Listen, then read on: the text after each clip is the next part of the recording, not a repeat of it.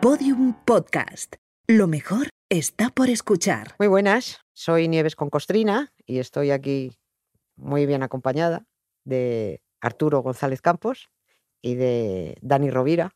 Os admiro mucho, me divertís mucho. Aquí en mi año favorito, y mi año favorito va a ser, que no es que sea especialmente favorito, pero me gusta porque hay mucha caña que dar aquí, es el 1808. Muera el más tuerzo. Viva José I Bonaparte. Vamos a ello.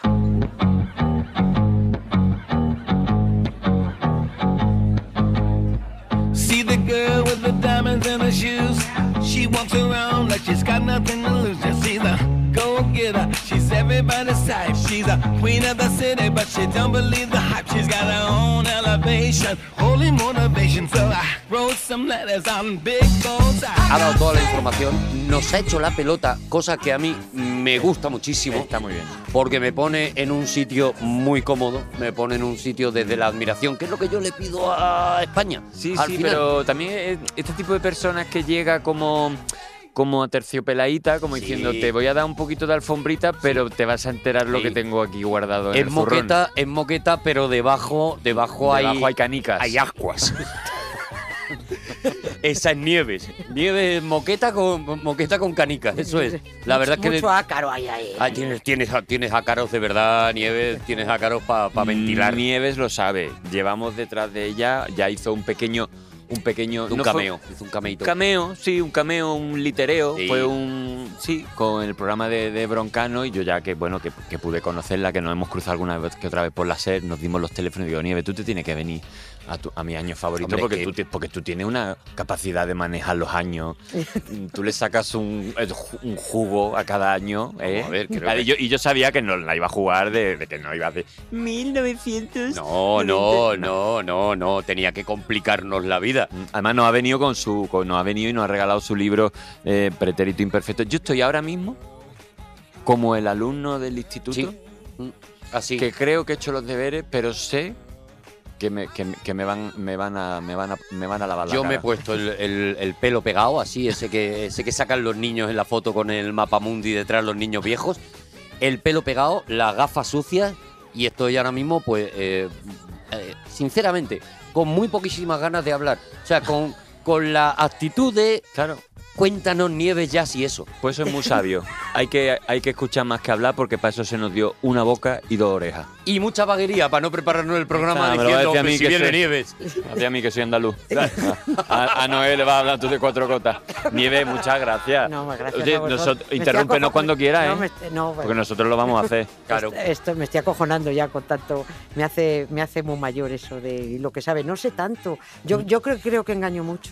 Pero a lo mejor no sabes tanto, pero lo, mm, digamos que lo poquito que se supone que sabes, qué bien lo, Pero qué lo bien colocas te lo bien, lo colocas A- a bien. eso no te lo voy a discutir, pero yo creo Mira, que. te lo digo, te lo digo por la experiencia que tengo en esto. El, el verdadero mérito del farsante, y creo que como farsante puedo, puedo sentar Mm. cátedra prácticamente en la historia, es que cuele lo que, lo que vende.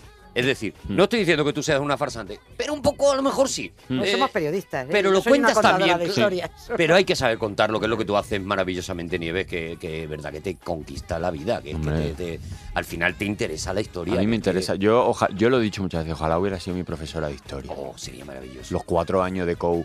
Pues yo hice primero de COU, segundo de COU, tercero de COU. hiciste todos los cows, ¿no? Yo era un cowboy. Yo me llamaban el cowboy del instituto. De. Cuando acabó. Qué viejos hemos. cu- Cuando acabó ya la- lo de la selectividad no se lo hicieron ya, Dani, dijeron si ya. No, si ya te hemos seleccionado para que te vaya al carajo. Si ya te hemos seleccionado como el tonto del sí. colegio. Porque claro, yo una vez que hablé contigo, Nieve, yo pensaba, como yo te he escuchado por la radio, te, te llevo escuchando tan- tan- tanto tiempo y siempre hablabas de historia, y tú me dices, no, no, si yo soy periodista. No, yo soy periodista. Yo, yo, a mí me sale, creo, a ver, no quiero ser, pero creo que me sale bien lo de la historia porque uso mi vena periodística para contarlo. Yo lo que intento es que mm, entienda todo el mundo lo que yo quiero contar. Por eso digo que a veces no sé tanto como parece, estudio mucho. Yo cada guion que preparo leo mucho, leo mucho para luego, una vez que ya he leído de muchos sitios, de revistas, de tesis, de mis libros que tengo en casa, tengo una muy buena biblioteca, estoy suscrita a revistas de historia. Cuando ya he leído sobre el tema que quiero escribir, con todo eso en mi cabecita, es cuando voy y me pongo a hacer el guion. Y te haces tu propia ya. Y Tu... cuento como quiero contarlo. Como a ti me te hubiera gustado. Como a mí me hubiera gustado que me lo contaras. Eso es, eso es. Estamos hablando de una persona que trabaja muchísimo, es. No, No. puedes ir de farsante por la vida. Claro, No. yo sí puedo dar la cara como farsante, pero tú no, porque tú tienes un curro, un trabajo que te lleva a un resultado. La de y- libros que tiene que tener esta mujer. Tú lloraste el, el- el final de Círculo de Lectores, ¿verdad? Tú, tú te agarrabas ahí. ¡No! Soy la última Sofía. Y Nieves salió a la calle vestida de negro con un. Pañuelo. Yo, empe- yo empecé a leer muy tarde, esa es otra también, pues siempre lo cuento, porque mis, eh, mis padres eran analfabetos, mi madre todavía eh, tiene 90 tacos, mi madre dice, perdona, analfabeta funcional, ¿eh? O sea, Ah, no, bueno, no, oye, cuidado. eh, Pero pagada bueno, por el. Estado. Sí, pero es, es, es analfabeta, lee con dificultad y no tiene comprensión lectora, bueno, pues niños de la guerra. ¿no? Eh, entonces en mi casa no había libros, no, Claro, ninguno. Pero Yo- ni de casualidad, vamos. no. Ni la hoja parroquial, No. ni ganas. Ni- Bueno, en la claro, hoja parroquial menos. O sea, lo más suave que le oí decir a mi madre a un cura que vivía, es que yo vivía en un piso en Villaverde, en un barrio muy. en los extrarradios de Madrid. Pues tú eres madrileña. Sí, soy madrileña. Y, y vivíamos en un, en un barrio de pobres, por de esos donde mandaban a los, a los más desgraciados. Y, y encima de nosotros vivía un cura. Y mi. uf, eh, don Ángel, ese me dio a mí una hostia.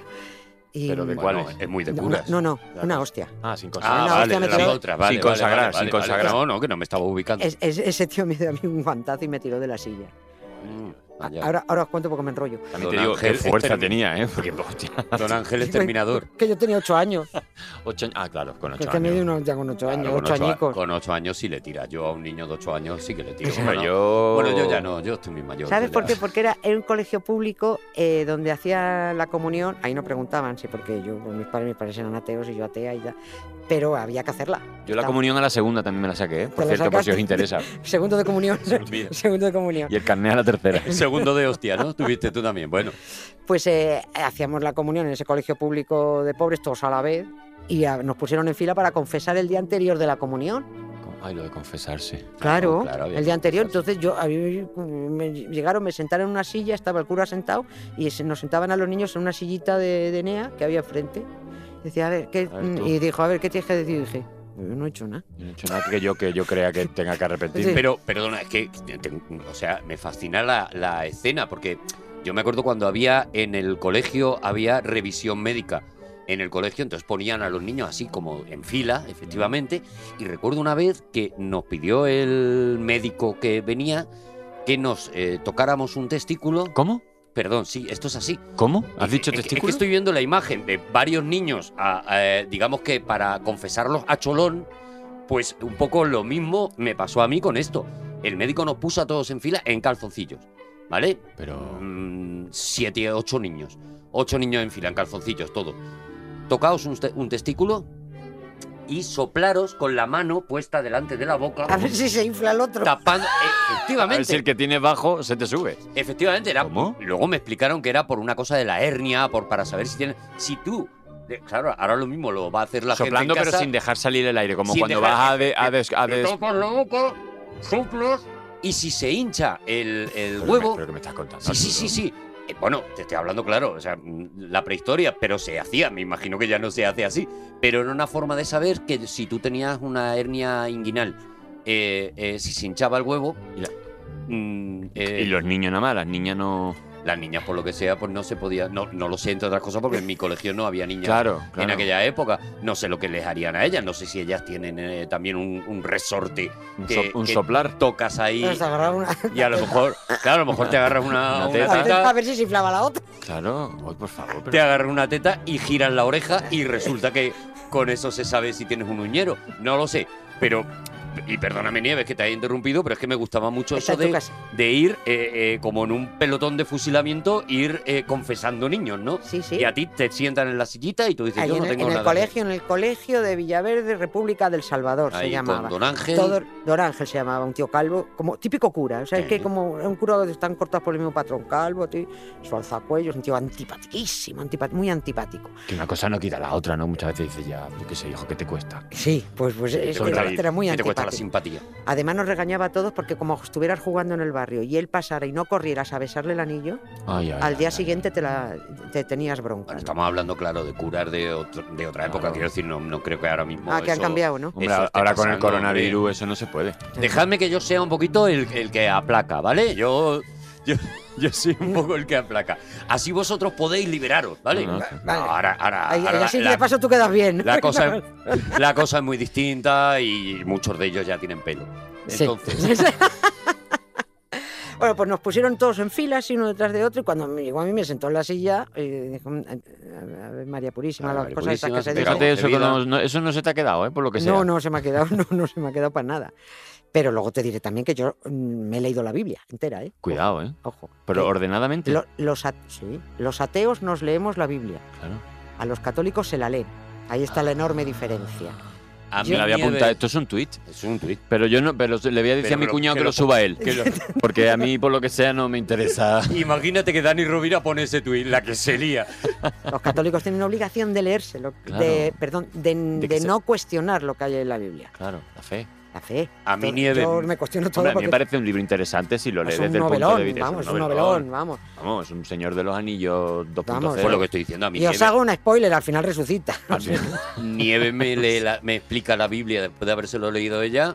Y, y yo estoy ahí, ¿eh? Estoy ahí de vamos tesalonicense, vamos Nieve, Pero vete vamos, y, contándome. no- y nos vamos los tres de la Mira, si manita queréis- a hablar con Oye, Netflix que si para hacer queréis serie. cambiamos el 1808 por el año cero y nos quedamos tan contentos. ¿eh? Eh, Porque- No, pero así tenemos una excusa para que vengas otra Vale. vez. Bueno, Porque ya, ya ve- ya veremos, ya veremos después de la que está soltando Nieve.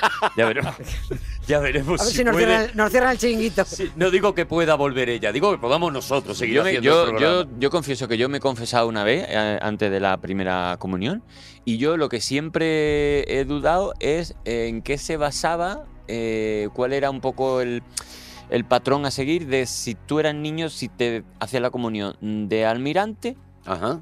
o de marinero. O de marinerito. ¿Por qué? ¿Por qué? Porque Bueno, yo lo hice de pues- marinero, pero no, no entiendo todavía Yo por qué. creo que depende ¿Y un por qué no poco otras de la profesiones? pasta que tenían tus padres. No creo que dependiera de mucho de más, ingeniero ¿no? de camino. Este va- No, dif- yo qué sé, o disfrazado de, Claro, o de, o de Superhéroe. panadero, O de como, panadero. como el de Barrio Sésamo, También claro. los por ponían ejemplo. de monjes. de soldador, Algunos, de monje, Sí, de, así con unos... con una sotana. Como las niñas, que no, unas Las iban niñas de iban mon- como de monjitas, ¿no? Y Eh, había niños que también iban y había de- niños como de eh, monjes. también. Pasa que había niñas que hacían la comunión y eran las típicas niñas hasta que desa- se desarrollaban mucho y eran como muy altas y parecían como pequeñas novias. Parecían como la niña de The Ring, un poco, ¿sabes? Que Ya. daban, porque además esas fotos así como antiguas. Yo he hecho que- muchas, yo era, yo era, mm, esto no tiene nada que ver, pero yo era animador infantil, yo era payaso en comuniones. Mm. ¿Tú sabes cuál era el mayor enemigo de los payasos en las comuniones? No, El, el año que entraron los castillos inflables. Ya no podíamos, ya no podíamos pelear contra eso. Ni por mucho globo que Contra un trajera, castillo infa- ni por inflable. mucho maquillaje artístico. Ponían el castillo inflable y La se quedaba el payaso más solo. La globoflexia no tenía nada que hacer contra eso, No, claro. no, la globoflexia a mí me, me ha jodido la vida. Claro, te ha hundido la vida. Vale, Nieve, entonces, vamos, Vamos a aterrizar. vamos poco a poco hacia el bofetón que Sí, se lleva con- Nieve. confesión interruptus. Vamos muy poco a poco. Pues nada, que ella me dijo, eh, bueno, pues eh, ¿en qué has pecado? Cuéntame tus pecados y tal. Y dije, yo no he hecho nada. No Al- algo habrás hecho. Yo no, no, no hecho Sí. nada. Una niña de nueve años, yo ocho años, no he hecho nada. Algo habrás hecho, habrás contestado a tus padres, habrás... eh, ¿Cómo te pues- preguntan? Pues sí, pues yo qué sé, pero Si me pregunta mi padre qué hora es, pues yo pregunto, yo Le contesto. ¿no? claro. ¿Habrás hecho algo? Digo, pues que yo no he hecho nada. Y lo siguiente que se me vi en el suelo de un ostión. Ah. ¡Fumba! hostia, Ah, vaya ¿Qué has hecho? Y entonces me inventé un par de cosas. Claro, claro. porque Porque a, a hostias confiesas todo. De, de ahí viene, claro, luego entiendo los interrogatorios policiales. y claro, todo. y, Claro, y claro. Vietnam incluso. Y, y nada, y yo salí de allí muy contenta. Y todo esto venía porque ese cura vivía encima de, de, De tu casa. de mi casa. Y mi madre le tenía mucha manía. Y antes de, antes de que yo le contara lo de la hostia, porque cuando le conté lo de la hostia se fue a por él. No vuelvas a poner la mano encima a mi hija.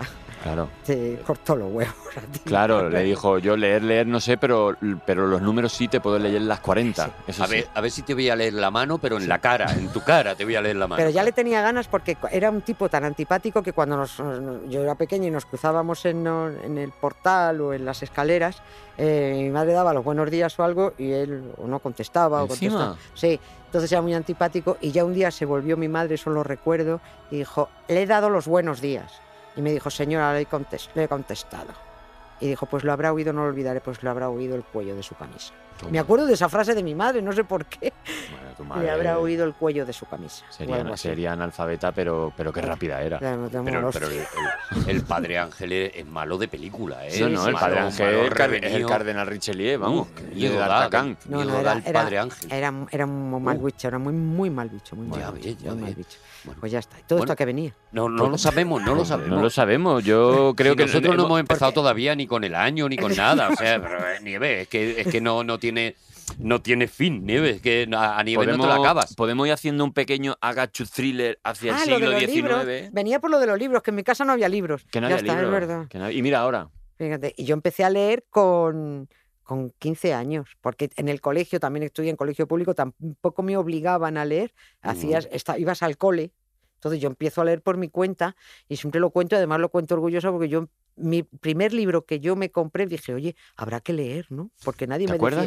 decía, ¿Cuál era? Carrie. Carrie Stephen La King. madre que me Oh, parió, pedazo o sea. de obra maestra. Maravillosa. No sé por qué, pero todo me encaja. O sea, que el primer libro de nieve con Claro, porque sería Carrie. Como mi primer libro fue La nariz de Moritz, del barco de vapor, Claro, algo un así, personaje eh. que tenía la nariz muy grande. Pirata pata loca o algo eh, así. Fray Perico y su borrico. el pirata garrapata. No, Nieves No, no, no, empezó no. con Carrie. Con Carrie y, y- y y al dije- final somos lo que leemos, claro, y lo que hemos Pero vivido. es que dije, "Hostia, que yo me fascinó. Carrie y un bofetón del padre Ángel. Pues está. Nieves con costrina, Nieve así con que te sale. costrina. Y te el sale. segundo fue Ojos de Fuego, también de Stephen King. Y ya me tiré a por Stephen King. Sí, sí, sí. Ay, pues Y- ahí estoy yo contigo porque es uno de mis escritores preferidos. ¿eh? Era, y era, eh, para empezar a leer, eh, vale cualquier cosa. Claro, cualquier cosa. No tienes nada. Y yo, a mí me vino muy bien porque imagínate que yo, por lo que sea, el primer libro que pillo es un peñazo, porque me equivoco. Ya, pues Las no me- primeras experiencias no deberían ser traumáticas. En todo, ¿eh? En los deportes, en los libros. Y yo- Eso es muy curioso, ¿no? Porque ahora, Sí. ahora hay como mucha obsesión, no hablo solo de, de- de esto, de los libros, sino como mucha obsesión por tener como un orden, ¿no? De las cosas. O sea, el padre o la madre quiere saber con qué libros le introduzco en la lectura al niño, tal. Y resulta que Nieve, pues mira dónde está, mira lo- lo- el, el- el papel preponderante que tiene, la, cal- la calidad de, de- de cultura que tiene, y empieza con Carrie. Con que un libro de telequinesia. Claro, y ahora se piensa como, no, pero un niño, mira, y con este libro empieza a distinguir las figuras, y con este empieza tal. Y en realidad a lo mejor no es tan necesario, hay que dejar un poco que el niño vaya. No lo sé, ¿eh? no, no voy a No, dar yo, yo, no, consejos. yo no tengo claves, tampoco como no tengo hijos, ni sobrinos, Claro, ni, claro, ni- ni, ni ni nada, yo, ¿no? ni yo, ni yo. Pero sí sé que lo importante es leer y en ese caso yo elegí un poco a lo tonto, bueno, no a lo tonto, a lo mejor eh, cayó, no, no sé que me lo compré, pero no recuerdo en las circunstancias. Te moló la portada, yo el sé, nombre, porque lo que leí sea. algo y había, yo que sé, había sangre, había muerta, había, yo que sé. Pues ya dame de dije, eso. "Ah, pues, No, es- dame de pues esto". este". Dame de eso, claro. Pues este, y oye, me, me fue atrapando, atrapando, y a partir de ahí fui a Ojos de Fuego, a tal, de, de, de- de Stephen King. Entonces, cuando se estrenó, de hecho, la película, dije, ¡oh, coño! Eso ya lo vi. Sí, yo ya me lo leí. Claro, sí, yo también la sé. Menos el apellido te gustaba todo del autor, ¿verdad, hija mía? Sí, sí. Eh, hoy sí. Por- solo por eso me cae un poquillo mal Stephen King. Pero, pero vamos, no, no. no. Stephen Republican le Ma, podemos llamar a partir tiene de un ahora libro- si quiere. tiene un libro muy interesante que, que no es una novela, que es Mientras escribo, Mientras ¿no? escribo. que te cuenta un poco para los que muchas veces hemos tenido ganas de, de escribir o de aprender cosas y es un libro que recomiendo desde aquí, ¿eh? Mientras pues escribo, donde él te cuenta Maravilloso. te cuenta cosas como, por ejemplo, que él escribió la novela de Cujo o Cuyo, ¿no? La del perro, y él no se acuerda. También te digo, este hombre se ha drogado mucho. No lo hagáis en vuestras casas, ¿eh, niños? Pero quitando eso, o no, que haga lo que quiera. Pero es un libro muy interesante, ¿eh? que es muy inspirador. También te digo, tú has dicho en vuestras casas. Luego cuando salgan ya que hagan los No, niños lo que quieran. No, en el parque- en casa está feo. en el parque. En casa está feo, ¿no? Sí, sí. Aparte decía que para poder escribir bien tienes que ser un gran lector. Y él decía que escribía como... eh, escribía, no, perdón, que em, leía una media de 80 libros al año. Y es poco. Él decía que era poco. Y decía, ¿80 libros al año? Eso es un libro cada semana y media. Eh, Y él decía que, dice, en cualquier momento en la cola del... del en tienes que cola del quitarte metro, de Twitter, claro. Es que Hombre, son, son muchas hombre, en cosas. aquella la época que- Stephen King, claro, con, que se- con que con que Yo no fuera drogado. Fíjate que yo estoy leyendo, llevo unos años que estoy leyendo muy poco de lo que son libros. Claro, fuera de lo que es tu... Porque tienes que empollar, ¿no? Ah. Claro. Es que eh, hay veces que me dicen, ¿qué estás leyendo? Y digo, Nada. a ver, nada porque, eh, primero, desde que me interesa la historia he descubierto que me divierte más leer Mm, historia, porque digo, pero coño, de verdad, esto pasó. Esto pasó. Sí, sí, ¿Para sí, qué me voy a leer ficción, no? Si, si está superado. Pero luego, hombre, pues desde que me levanto, que estoy preparando los guiones de Francino, los de cualquier tiempo, de, de- de- del programa largo y tal, estoy leyendo pues mucha historia, ir leyendo. Claro, si yo me levanto a las 9 de la noche de currar, te aseguro que lo último que me apetece Es coger tu es libro. coger un libro y ponerme Claro. a leer. ¿Y Claro, qué hace? ¿eh? Cuando llega a tu casa, ¿qué hace? Cuando le- llego a mi casa, no, yo trabajo en mi casa. Ah, ¿qué Yo, yo hago teletrabajo desde hace, desde que eh, nos despidieron, hablo de nos despidieron a mi marido y a mí, a, a Jesús, de Diario 16, nosotros estamos teletrabajando. Para nosotros todo esto no ha sido nada nuevo. Ah, bueno. Lo llevamos muy bien porque llevamos teletrabajando en casa, somos, vivimos a salto de mata, somos eh, en colaboradores en todas partes. Eh, Aquí estás hasta que te quieren y cuando no te quieren no estás, pues ya me Sois- querrás en otro sitio. Sois lo que nos dijo en el último programa Juan Herrera, sois andarríos. Andarríos, Cuando sí, andarríos. Los gitanos andarríos, Los que nos gitanitos hablaba andarríos que van pues viviendo al día. Bueno, pues eso, van saliendo cosas y mira, pues aquí hay de repente un cangrejo, pues ya sé, ya sé lo que voy a comer hoy. Pues ya y está. ya está. Pues eso, entonces no nos ha dado... eh, nosotros tuvimos nuestra propia crisis de, de prensa con el cierre de Diario 16 y tal. Ahí las pasamos mal buscando colaboraciones, llamando a puertas de periódicos. ¿Qué año fue aproximadamente cuando se cerró el, diario? eh, 16? diario cierra en el 97. El 97. 97 y nos, nos quedamos el colgor de la brocha prácticamente además con una crisis de la prensa no sé si lo recordaréis pero hubo un boom de prensas salió el Claro el Sol hubo varios periódicos eh, y se empezaron a ir al garete porque en este país pues, no sé por qué pues, fue un- una burbuja como de que aquí todo el mundo tiene mucho dinero y pero aquello se empezó a ir a la mierda y en este país se, se sabe que se edita como si fuéramos alemanes, pero se lee como en Mozambique. Entonces, Oh. eso siempre nos han dicho. Nosotros estamos, y creo que esos datos no han cambiado, estamos en el nivel de tercer mundo en cuanto a lectura de periódicos según lo- el baremo de la, de Y- la UNESCO. Y en venta de libros. Se, Exactamente. se compran muchos más libros de los que se leen. Claro, es que aquí hay un postureo muy... Aquí lo que hay es muchas estanterías vacías que la gente quiere lle- llenar. Bueno, hay mucho regalar, ¿no? Porque hay muchos libros que ya mm, tú piensas, lo están sacando para ser regalado. O sea, no es el libro Mm, mm. que a lo mejor te pueda apetecer como lector, pero sí es el libro que te hace quedar bien. Y dices, pues se lo regalo a mi Que un libro primo, se y, lo no regalo a le, mi y no- cuñado. y no le dan vida a los libros, No. porque hay una cosa que yo como autora también echo de menos. Señores editores, támpese los oídos ahora que no les va a gustar oír esto. Pero eh, el- a los libros no les dan vida, son productos. Entonces, sacan uno, lo retiran, quieren otro, Mm. quieren otro. Pasa con quieren- el cine y pasa con muchas Bueno, y con las series Da- y con dadle todo, ¿no? vida Claro. a las películas, Mm. a los libros, dadle tiempo a la gente a que vaya, a que corra un boca a boca, Claro. a que se pueda... eh, es- Bueno, entra dentro de este capitalismo Claro. voraz en el que Pero llevamos. que un libro, sí, está muy bien, venga. Pero bueno, hay veces que te dicen, "Pues es que estoy buscando tal libro. No, afortunadamente, afortunadamente, tengo una suerte tremenda. Todos mis libros se están reeditando y están todos vivos. Pero hay libros de autores muy buenos que es que. no, hay, no hay manera de encontrarlo, ¿eh? no, No, O porque. tienes que mirar ya en segunda mano. Como eh, te lo saquen la semana que. Porque está viendo, tú lo has dicho, Dani, está viendo un poco la misma mm, eh, táctica publicitaria que con las películas, ¿no? Mm. La película es. Esta semana se estrenan tres películas, una es la que va a ver todo el mundo y como no vaya rapidísimo Claro, y, tal, claro. y a las dos semanas esa película se ha olvidado ya porque hay otra Hay que otra. estamos todo el rato con el, con el palito y la zanahoria, ¿no? Y con los libros pasa un poco también lo mismo, ¿no? Es un poco el libro que hay que leerse ahora, este es el que hay que comprar y dura dos semanas y a las dos semanas te han cambiado toda la... Claro. Edición número 13, ¿eh, Nieves? Estoy leyendo el libro sí, Pretérito sí. Imperfecto. Tú tienes ¿eh? mucho que callar aquí, Nieves, de lo que estamos diciendo, ¿no? Porque ya Sí. 13 ediciones... Tú 15. Pretérito que os he traído la imperfecto. 13, pero va Nos has traído la Historias 13, del pero porque sabes que somos porque- poco supersticiosos, Porque ¿no? la 15 me han dicho, me han comunicado antes de ayer que empezaban a tirarla, la decimoquinta, Qué y todavía no me ha llegado. tía, que petarlo tiene, ¿eh? Que Que- petarlo tiene. Oye, eh, bien, verdad, ¿eh? independientemente de eso, aunque yo sea el más joven de, y el más locuelo de la mesa Oh, esta, por favor, oh, eh, qué- eh, qué podemos aterrizar un poquito Oye, que esta, que esta- señora ha venido aquí a, a hablar de un año En, es- concreto. en esta mesa somos todos del siglo pasado. Estás poniendo la la cordura, estás trayendo tú la la cordura, Dani, ¿Eh? al programa? Yo estoy trayendo la cordura, sí, señor. Ya está, me has callado. Ensayo sobre la cordura. Vamos a hablar de una vez del año 1808.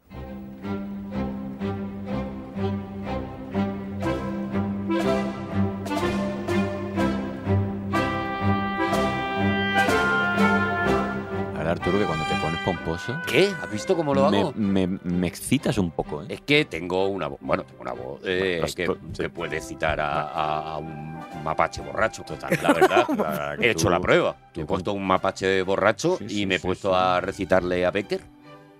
Y no, no había manera de quitarse el mapache de encima. Tú cuando te engolas Y- eres capaz y- de preñar a un hombre. ¿eh? Y sácame a cenar, y, y, qué, sí. y qué haces, y, Que- y me daba like en, todo, en todas las fotos que ponía de Instagram. Bueno, no Estoy, que estoy viendo al mapache. el mapache borracho, Yo estoy viendo el mapache borracho. uno de los amores de mi vida, la verdad, las cosas como son. Es su target. Eh, Al final me conquistó. Vamos a ver, 1808. Yo no sé si efemérito mm, está como para presentarnos el año al estilo efemérido. ¿Está efemérido? Eh, hola. ¡Está efemérido! Bien, bien. Eh, no iba a venir. No iba. ¿No iba a venir Mira, un, efemérido? un gomero. Eh, no, i- Mira un mapache borracho. no iba a venir. Sí, y, y Porque yo he sido un poco mal estudiante. ha sido un, bueno, y el un año estudiante regulero. 1808. uf, Es que era muy hay algunas cosas que no me entero muy bien. Vale, pero tú te atreves a hacer un resumen Mm, que Nieves luego después te diga Vale, vaya mierda de resumen que has hecho. vale, ¿te vale, parece bien es la primera vez que voy a hacer un- Claro. un- una cosa de estas sin hablar de Hitler. Una- es verdad, es la primera vez. Porque Hitler Si todavía pudiera, no había nacido. si o no, o no. bien. bueno, no sé, ¿qué van a hacer? Bueno, da igual. Si pudiera en algún momento Sí, meter a Hitler, Sí. digo por coherencia con todas tus intervenciones, ¿vale? De manera muy forzada, sí. sería precioso. Vale. Adelante, 1808 por efemérido.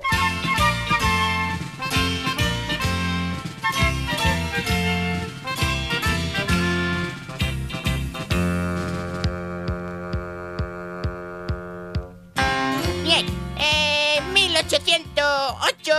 Estados Unidos es un país re- relativamente joven. Sí. Pero tenemos que decir que en ese año se prohíbe ya la importación. Ajá. Tú dirás de objetos, de, De objetos. de- no, de esclavos. ¡Ah, hombre! mira. Hombre, una buena Muy noticia. bonito, muy ya bien. se quedan con los esclavos que hay dentro. pero, ya, pero ya no importan más a los. a Digamos que tienen superávit de esclavos y paran ahí, ¿no? Dice, bueno, bien, di- bien. Dice, oye, tenemos más esclavos de. De los que De necesitamos. Kuala Lumpur, de Mozambique, de no sé. Dice, no, no, no, no, de- No, tenemos no. stock De sobra de esclavos. Mira, con estos Sí, esclavos, sí. quitando los que matemos y los que se mueran, tal, entre los que entran y estamos los que bien. salen, Estamos bien. Pero también es verdad que en el Los año- esclavos que entran por los que Los salen, no es esclavos- una expresión bonita. No, No, es una expresión no, bonita. no. Perdona. A mí me gustan más las esclavas porque quedan muy la Muy muñeca. bonita, muy bonita, Eso es. muy bonita. Y en el mi- pero en el 65 se a- se a- se abole, se abol, se avile, se abolece, se, abol, se abolonga, abolengo, abolonga. se abolengo ¿Se abolengo? Sí. los, los esclavos en Estados Unidos porque lo consigue Abraham Lincoln. ¡Bien! O sea que en el, El que 60, mata zombies. El 60 se, Abraham- se Abraham Lincoln la, Abraham el- Lincoln dice, la ya está esclavitud, bien, ¿no? ya está bien. Qué maravilla. Y la gente decía, pero hombre, entonces no va a salir la cosa muy cara. Y dice Abraham, ya hombre, pero hombre, un poquito de humanidad, ¿no? Abraham Lincoln, bien. le, voy a, Efemérido. espera, le voy a hacer un perrito a Abraham Lincoln. Venga, sí, eso es, muy bien. Para Abraham. Lincoln con todo nuestro cariño. Sí, bien. Luego, por ejemplo, es un año también donde la familia real portuguesa Sí. se ve que había unos reyes en Portugal, yo no lo sabía. Bueno, eh, no lo Bueno, sabemos ni bueno. ahora si hay reyes no o, sé, o lo Portu- que sea en Portugal. ¿Portugal qué? ¿Portugal qué? Portugal es un sitio que se va muy bien de vacaciones y, y vuelves y diciendo, están muy por delante de nosotros ahora mismo. Efectivamente. Pues se ve que en 1808 la familia real portuguesa tuvo que pirarse a San Salvador de Bahía, Brasil. Oh, no se piraron tampoco. Pero porque... mm, Porque un tal Napoleón dijo... Napoleón yo creo que inventó el Risk. Sí, ¿no? El juego del Risk. Entonces se tuvieron que ir. Vale, eso. Portugueses por un lado. Estadounidenses por otro lado. Y luego... al- Tienes el, el- el enlace Napoleón-Hitler. Lo, Ay, lo tienes- ah, lo- Napoleón. Lo tienes ahí, digo por si te vale, ¿vale? Napoleón Hitler. Claro, Napoleón Hitler. Familia, Ah, inventó el Riggs, iba invadiendo. Ah, iban invadiendo, países. iban invadiendo, Claro, iba claro. invadiendo. Na- Napoleón Lo era lo más, mm, más por unas causas y a lo mejor Hitler era más por otras. Napoleón era más por ansia de, de territorio. Por avanto, porque era un avanto. Rusia, Rusia también. ¡Gilipollas! ¡No te vayas a Rusia!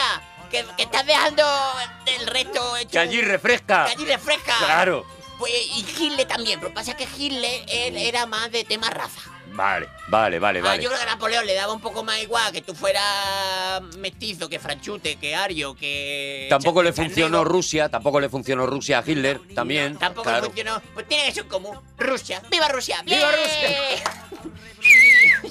y luego, a lo largo de 1808, yo estoy muy triste porque está todo el mundo contra Finlandia. Es verdad. Todo el mundo quiere in- invadir Finlandia. Y Que se les ha perdido en Finlandia, también Sí, te que digo. Finlandia tampoco. Que no se ha metido con nadie, ese No se ha metido con nadie, Finlandia. Ese bullying que le hacen a, a Finlandia. Y toda, pues yo, si yo soy de Finlandia, yo diría. ¿Qué, te- qué tiene Finlandia? Auroras boreales. Pues venid y verla, así que son gratis. Claro, te ponemos un Airbnb, ves la aurora boreal y te Ves vuelve. la aurora boreal y te vuelve y ya está. Ya Pues, está. Y, y luego eh, hubo un motín Ajá, en Aranjuez, sí. que es donde se hizo un concierto, que no sé si es exactamente ese mismo año o no, pero el concierto es muy bonito porque es de Joaquín Rodrigo. Joaquín Rodrigo, bien. ¡Bien! ¡Gracias, efemérido! Bien. ¡Gracias, efemérido! Sapun, sapun, sapa. Sapun, sapun, sapa. Sapun, sapun, ¡Oh, ha estado maravilloso efemérido Ha hoy! librado, ¿eh? yo creo que ha librado Yo creo, a ver, un 3 en historia, ¿eh?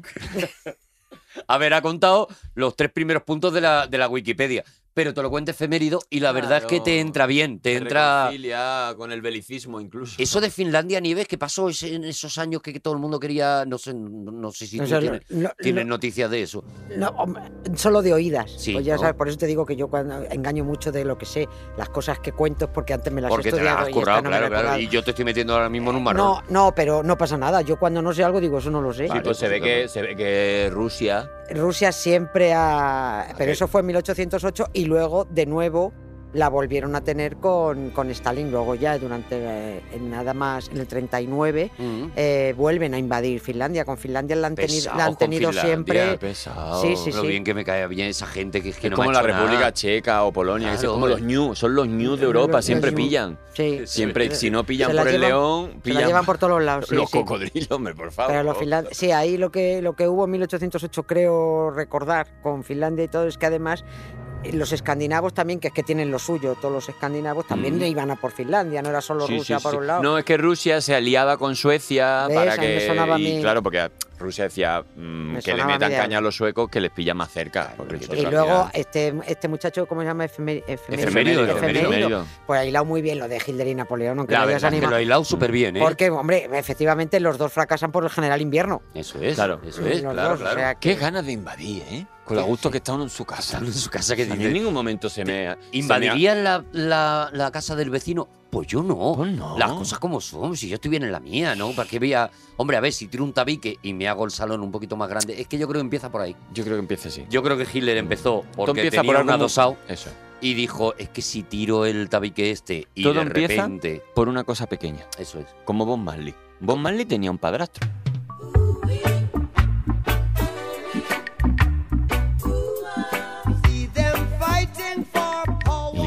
La cosa se fue complicando. ¿Y vosotros veis aquí a Bob Marley? No, ¿verdad? Pues yo tampoco. Pues, pues- pues- pues ya está, pues así empieza. Y empezó por un padrastro. Empezó así. Empezó así. Oye, eh, eh, eh, 1808, Nieves con Costrina, ¿por qué has elegido este año? Aunque ya sabemos que es porque ese año están pasando un montón de cosas en España que a ti te, te llegan especialmente, ¿no? Y una de las cosas que ha contado el eh, efemérido Mm.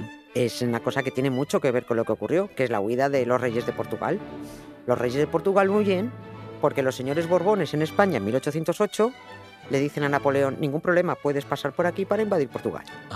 Ah, que, que le hacen Claro. pasillo, Claro, le hacen pasillito. entonces hace falta ser muy idiota, como eran Carlos IV y, y Fernando VII, el, bueno, Fernando VII todavía no era Fernando, solo era príncipe de Asturias entonces, cuando eh, Napoleón era aparentemente amigo de los Borbones, Ya es que Ah, Napoleón. Napoleón no era amigo de no nadie. te fíes nunca. Claro, pero mm, en los Borbones que Las dijeron, nos compañías. arrimamos con este y lo tenemos de amigo. Entonces dijo Napoleón, veráis, es que necesito entrar a Portugal Mm. porque lo voy a invadir.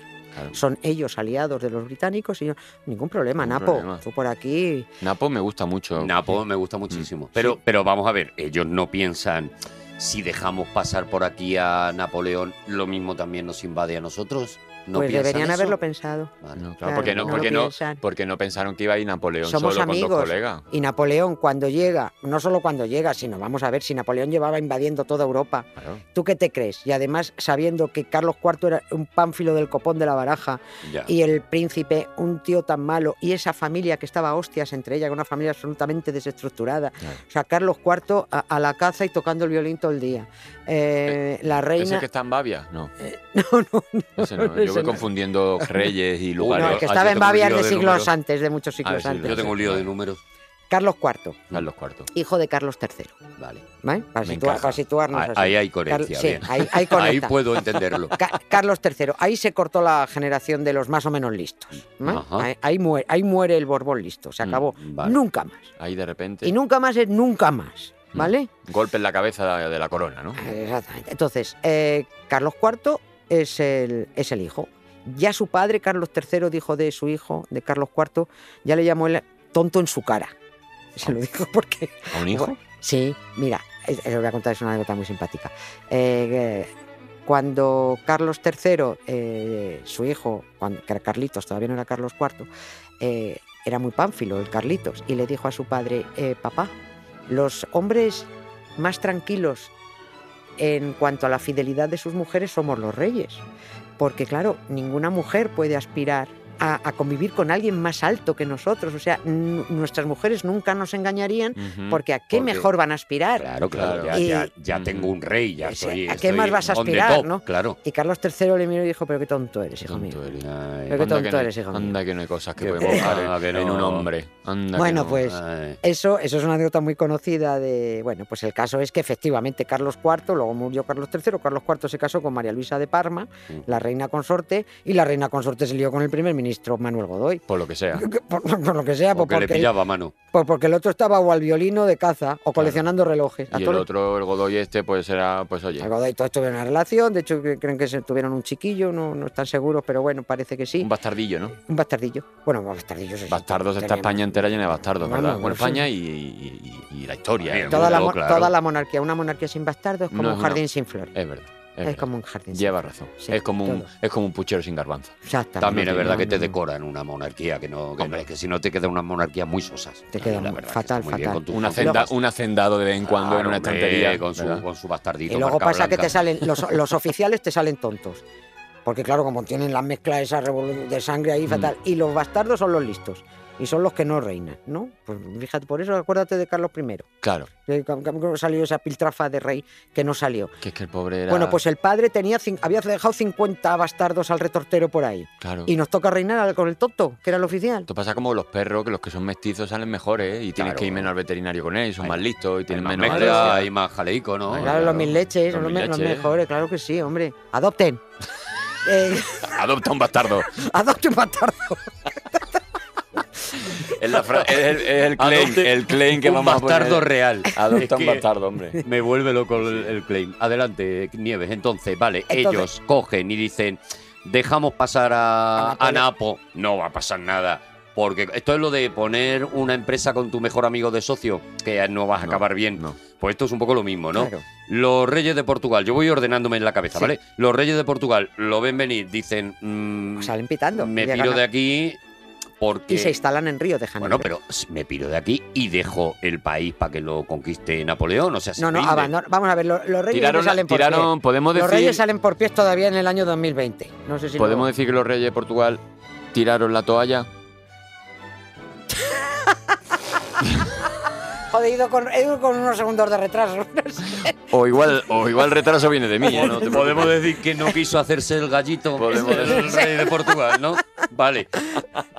Pues sí, tiraron, tiraron la toalla, embarcaron y salieron por pies porque Vale, entraban que todas las tropas Le napoleónicas faltaron entrando. bigotes. Y fueron a Brasil porque Brasil, estamos hablando de que Era su colonia. Era su colonia. Era claro. su colonia y se instalan- idioma. Se instalan allí, luego me, me voy a apuntar aquí, voy a poner aquí Isabel de Braganza para que no se me olvide dar una mención. Vale, Isabel de Braganza, que Hacerle un guiñito. Hacer un Qué guiñito, tía, porque, porque esta es la fundadora del estudiando del Prado. Mientras hace el programa, está No, no, no, estudiando no. para el programa, qué tía. Viene aquí con subrayado, me tiene, me- tiene completamente loco. Oye, tú, tú, tú le vas a decir Napo, pero yo voy a decir Bonapa. Ah, Bonapa. Uh, Pero es el Bonapa. mismo, ¿vale? Vale, pues yo, Vale. yo para mí va a ser Esto como en los contratos, a partir de ahora, Napo o Bonapa. Entonces, el Napo Napo pasa, pasa por España. pasa por España y cuando ya tiene conquistado Portugal, pues hace lo que está, lo que era previsible. Hombre, claro. Ya tenía todas ya las tropas aquí. dentro de, de la Ha península. hecho la cuenca.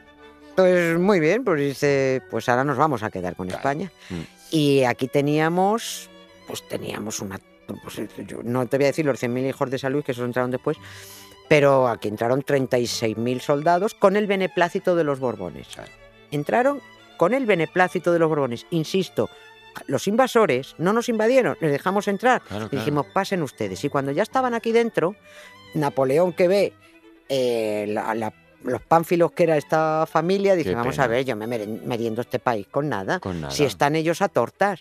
Está el eh, Carlos IV a por uvas, el primer ministro liado con la reina, eh, Fernando, el príncipe de Asturias, deseando quitarle la corona a su padre y a- odiando a su madre. O sea, Fernando se pegaba con su madre, se pegaban físicamente. ¿Se pegaban? Sí. Eh, la reina María Luisa llamaba a Fernando. Si esto lo hubiera visto el padre Ángel. Ya. Madre mía, se muere. Se unía. Ella, ella amaba a su hijo hijo de puta. Oye, mira qué ¿Eh? Qué bonito. Eh, eh, él llamaba a su madre Malapécora. La relación era infame, era una cosa absolutamente horrible y es- esas De broncas se que era hermano mayor, el Palacio Real Bueno, era, una mayor. cosa ¿no? Era una cosa tremenda. Nani ahí hubiera hecho falta. ¿eh? Entonces, a partir de ahí es cuando se monta el motín de Aranjuez, que nos han contado siempre como el famoso motín de Aranjuez, que es un fake. La caída de Godoy está próxima. La nobleza ve en él a un advenedizo y el pueblo le culpa de la presencia francesa en la península. El descontento contra Godoy culmina en el motín de Aranjuez. Hábilmente dirigidos por un sector descontento de la aristocracia, el pueblo ataca el palacio del favorito y obliga a Carlos IV a que lo deponga.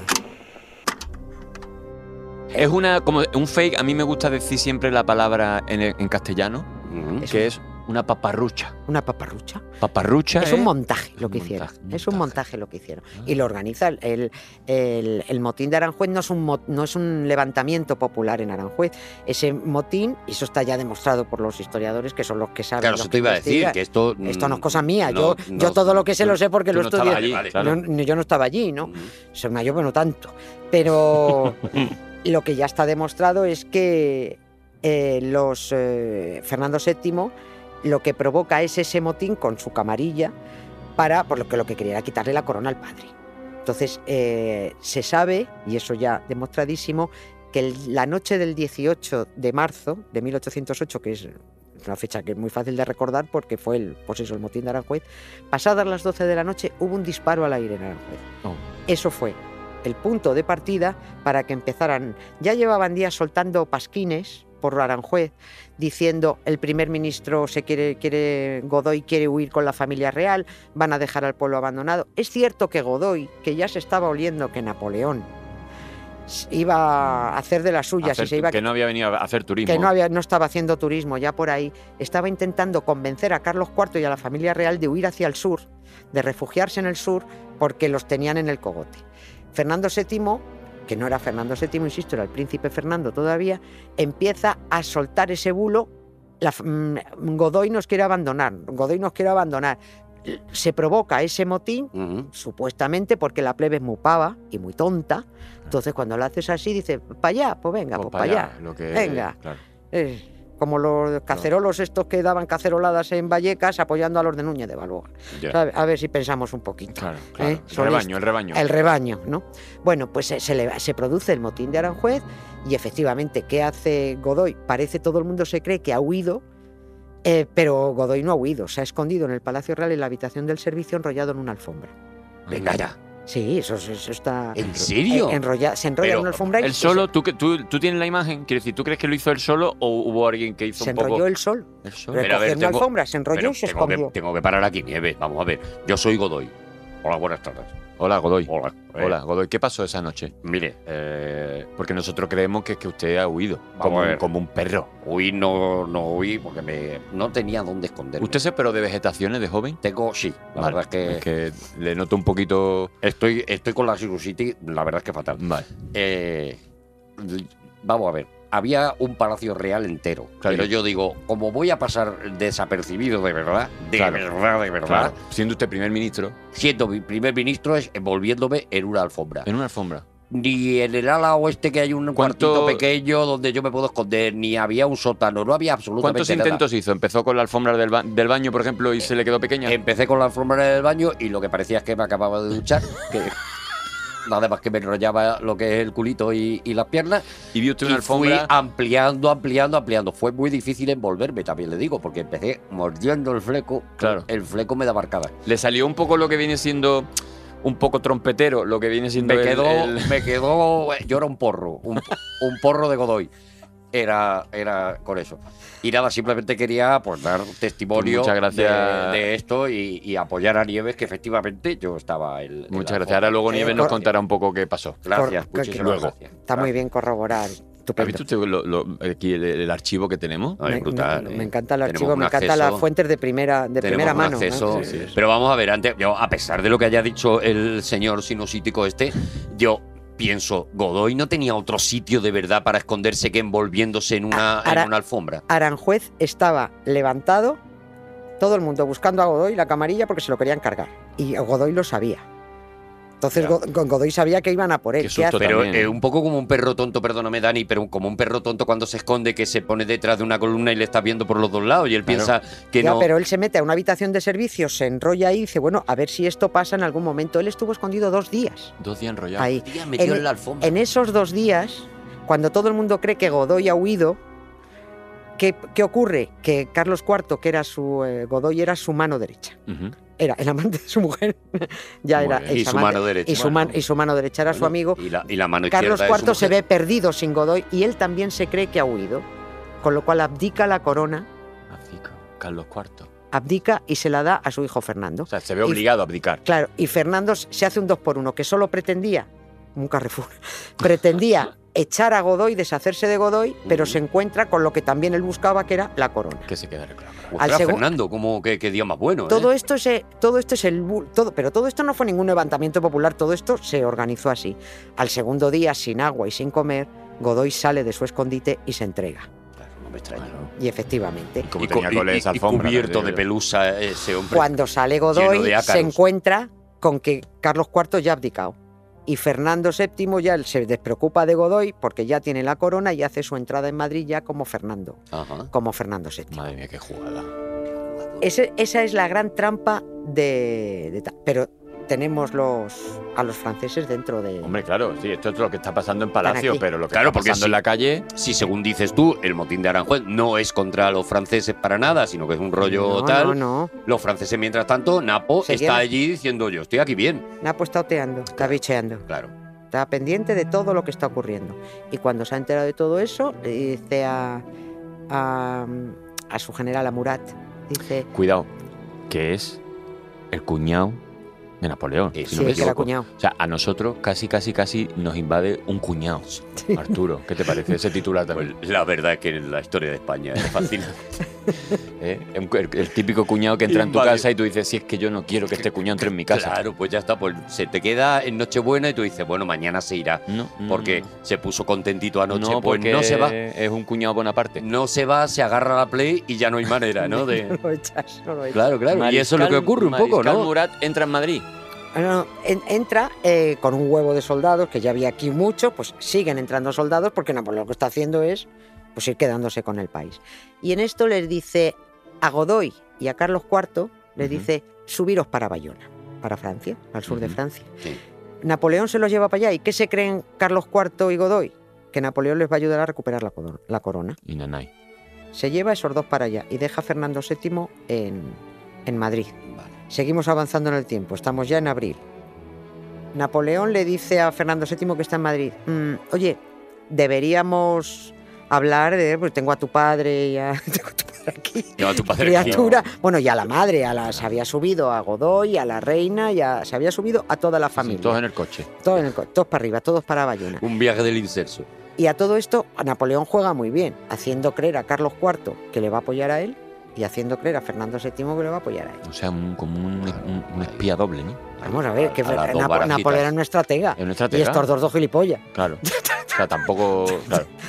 Claro, era fácil entonces que, que ganara. inventor- Eh, eh, Era fácil ver quién el va. inven- el No había sorpresa. Claro. ¿Quién Entonces, va a ganar? No hay, no hay sorpresa. Fernando VII, que espera que venga Napoleón, que entre Napoleón, pues para hablar con él. Pero Napoleón lo que hace es atraer a Bayona también a Fernando VII. Dice, vamos a encontrarnos. Primero le hace creer que se van a encontrar a mitad de camino en Burgos. Fernando VII parte de Madrid y sube hacia Burgos. ¿Dónde está Napoleón? No, no, sigue tirando, sigue, Sigue tirando. tirando para y sigue tirando y llega hasta Irún. Oye, pero bueno, Napoleón hasta que pasa la frontera. Y llega a Bayona. Con lo cual Napoleón tiene a Fernando VII, a Carlos IV, a Godoy y a la reina, toda la familia real ya en Bayona. Madre. ¿Quién queda en Madrid? Qué jaleo, Falcon, ¿crees? ¿Y quién Yo- queda? pero ¿Quién yo creo que lo estamos contando clarito. Sí, ¿no? sí, sí, queda, sí, sí. queda el cuñado.